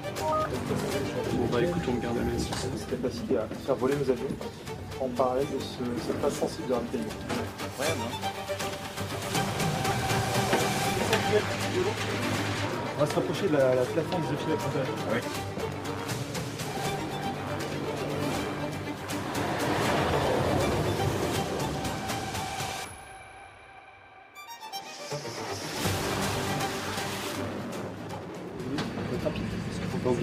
Vous en faites combien par jour à peu près, en moyenne? Une trentaine C'est un réservoir qui contient 2 minutes, un très grand réservoir. La grande force du Pantagnon, c'est d'avoir des ateliers avec des compétences de niveau industriel pour être pleinement autonome. Voilà. Ce sont des membres de l'armurerie euh, de la petite Joseph. C'est nous qui nous occupons de tous les optionnels qu'on met euh, sous les volures de l'avion. Tout ce qui est armement, les bombes, le canon, les potes de reconnaissance. Fait plaisir de vous voir ici. Moi aussi, je suis très heureux. Franchement, ça fait plaisir. Vous commencez ou vous allez dormir là ah, Depuis 18h, on a fini à peu près 2h, 3h. L'engagement de la mission. Ça fait un carburant pour moi. Ah ouais, tous, ici, quelles que soient vos missions, vous êtes des Françaises et des Français extraordinaires tout cela, je vous félicite et je vous remercie. Alors, Ludovic Toro, pour ou contre euh, Macron Maverick? Attendez, je respire, parce que je viens de voir, ça m'a mis un peu mal à l'aise. Donc il a remis sa combinaison de marin euh, national, marine nationale. Je vous rappelle qu'il aurait pu faire son service militaire, il l'a pas fait, juste pour mettre les choses. Donc il peut toujours faire un service national s'il a envie et mettre toutes les combinaisons qu'il veut. Et qu'on arrête. Il y a deux jours, il était déguisé en footballeur, aujourd'hui en, militaire, et demain en quoi? Il faudrait qu'il se déguise en médecin et en infirmier, ça serait bien. Mm. Ou alors même en contrôleur, d'accord? Ça serait bien qu'il le fasse. Ça va trop loin là, on n'est pas en campagne électorale. Il faut peut-être lui rappeler qu'il ne pourra pas être élu la prochaine fois.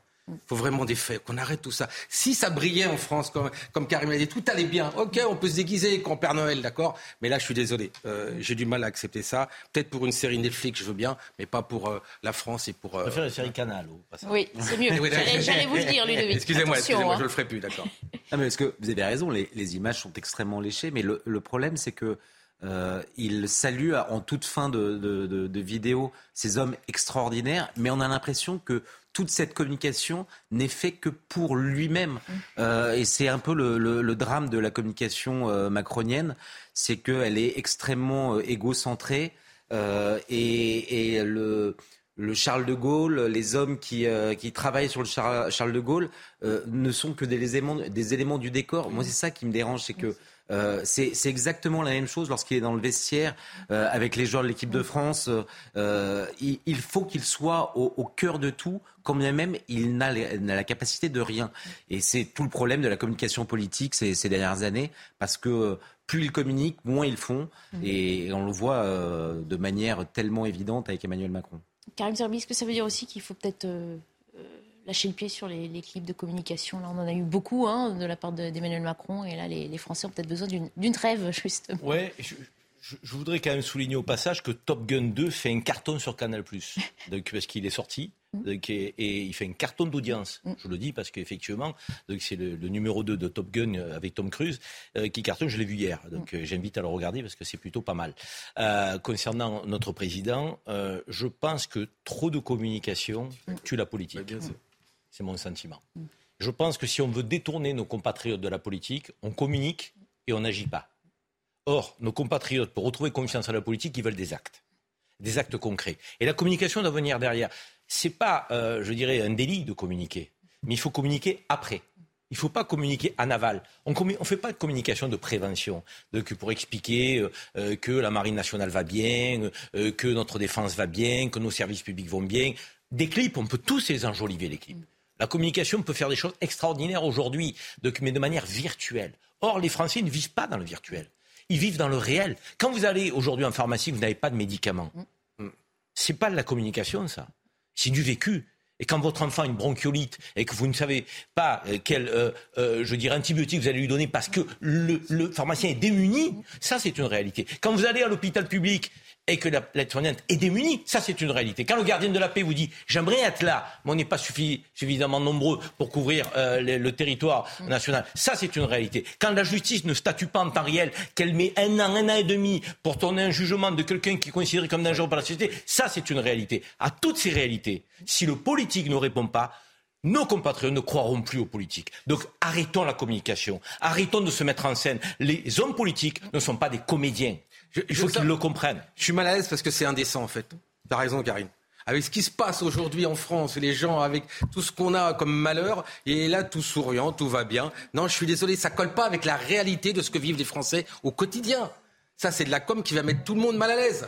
Ça va rien lui rapporter s'il croit ça qu'il continue comme ça. Mais ce que vivent les Français, c'est pas ce qu'il fait aujourd'hui là. C'est même dommage parce que euh, que le président aille euh, visiter euh, les militaires en opération, c'est nécessaire, mm. c'est très bien.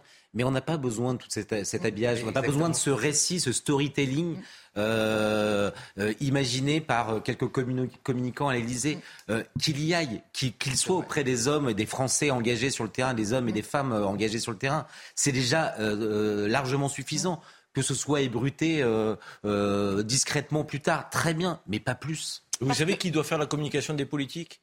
Ben, Ce sont ceux que vous servez c'est à l'hôpital public, le personnel soignant, et qui doit vous faire votre, votre communication en vous disant qu'il est content, qu'il est satisfait, qu'on a répondu à ses besoins. Mm, mm. Euh, aux, gardiens de la paix, encore une fois, aux fonctionnaires de police, aux officiers, donc au personnel de justice, dire, voilà, il y a eu un travail effectué. Il y a des moyens qui ont été alloués on voit la différence. Ça va mieux aujourd'hui chez nous. Donc ça, c'est à eux de faire la communication des politiques. Cette communication-là, croyez-moi, elle serait beaucoup plus puissante. Alors vous parlez de, réalité. La réalité pour ces hommes et ces femmes engagés sur le Charles de Gaulle, eh bien, ce sont ceux qui sont engagés dans l'armée française. Notre reporter Antoine Estève s'est rendu au Koweït où la coalition internationale au Moyen-Orient possède une immense base. Elle y stocke notamment du matériel et de l'armement.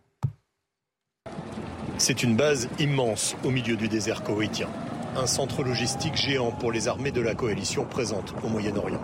Ici, les soldats américains profitent du calme de ce petit pays pour stocker matériel et armement. À quelques centaines de mètres de l'entrée de la base, nous visitons cet immense parking. Sur plusieurs kilomètres de long, des milliers de véhicules blindés sont stockés par l'armée américaine, prêts à être utilisés quelque part dans la région.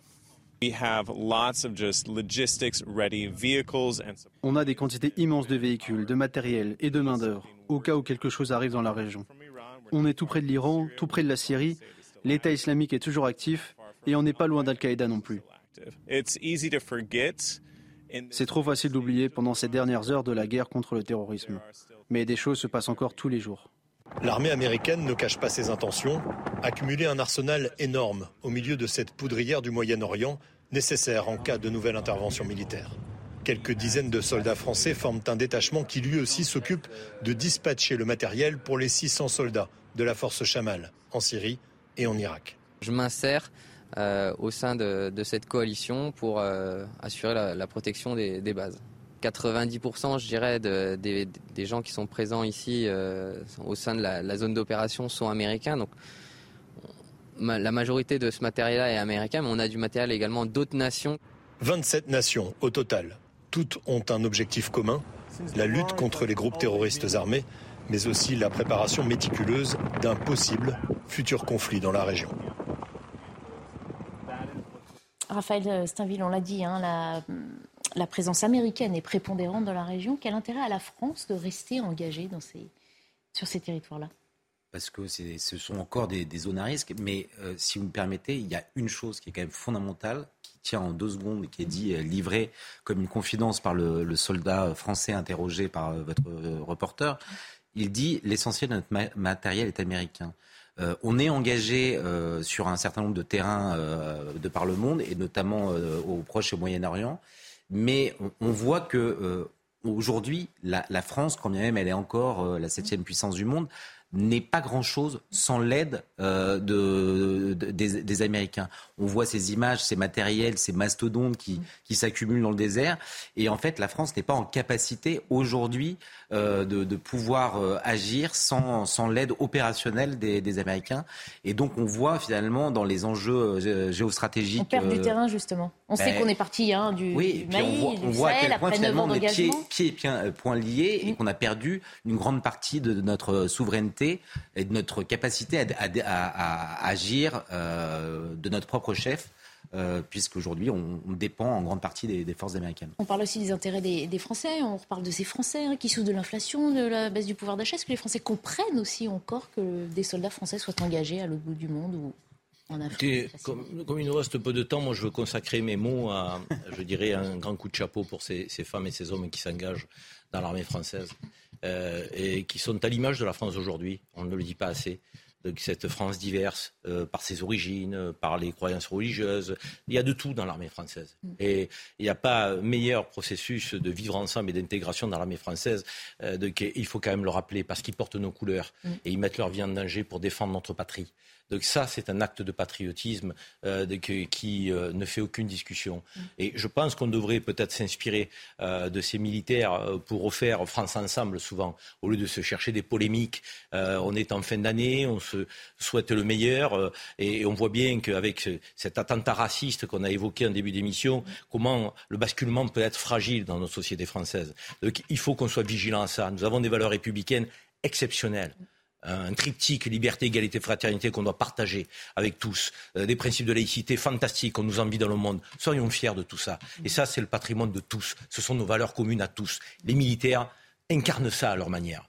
Oui, euh, vous le disiez, la dépendance, la dépendance des armes, dépendance des médicaments, dépendance du gaz, de l'électricité. Et quand c'est qu'on va redevenir euh, indépendant Il serait temps de le faire au-delà de ça. Maintenant, tu as raison, les militaires, c'est une image. Et c'est pour ça que moi, je suis un nostalgique du service militaire, mais ça n'engage que moi, mais qui peut être une solution. Je vous assure, ce que j'ai vécu au service militaire, et je ne voulais pas y aller, d'accord? Quand j'ai été, on s'est tous vus, de toute la France, d'accord? Et bon, on a mis des choses au carré et tout ça, et on, on garde encore les mêmes liens. Je dis que ça a été une erreur magistrale. Parce que là, on pouvait voir les cibler les jeunes à 18 ans qui commençaient à s'égarer. Mm. On les apprenait à conduire, tout ça. Et eh ben, je vous assure que moi, euh, s'il fallait appuyer sur un bouton et remettre le service militaire, je le mettrais aujourd'hui. C'était un rempart supplémentaire, hein, ce qu'on réclame aujourd'hui à l'éducation nationale. C'est une éducation que certains n'auraient pas pu avoir quand ils étaient plus jeunes et qu'on leur mette. C'est une, une, fraternité. Mm. Fraternité, c'est ça. Le service militaire, c'est une fraternité. Alors, certains ne voulaient pas y aller, d'accord. Mais quand vous y étiez, vous avez fait des copains pour toute votre vie. Allez, fraternité, c'est le mot de la fin. On va garder celui-là pour euh, se quitter. Merci beaucoup d'avoir participé à nos débats. Merci à vous de nous avoir suivis et d'avoir passé ce début de soirée avec nous. On vous souhaite surtout un, un bon réveillon, de très belles fêtes.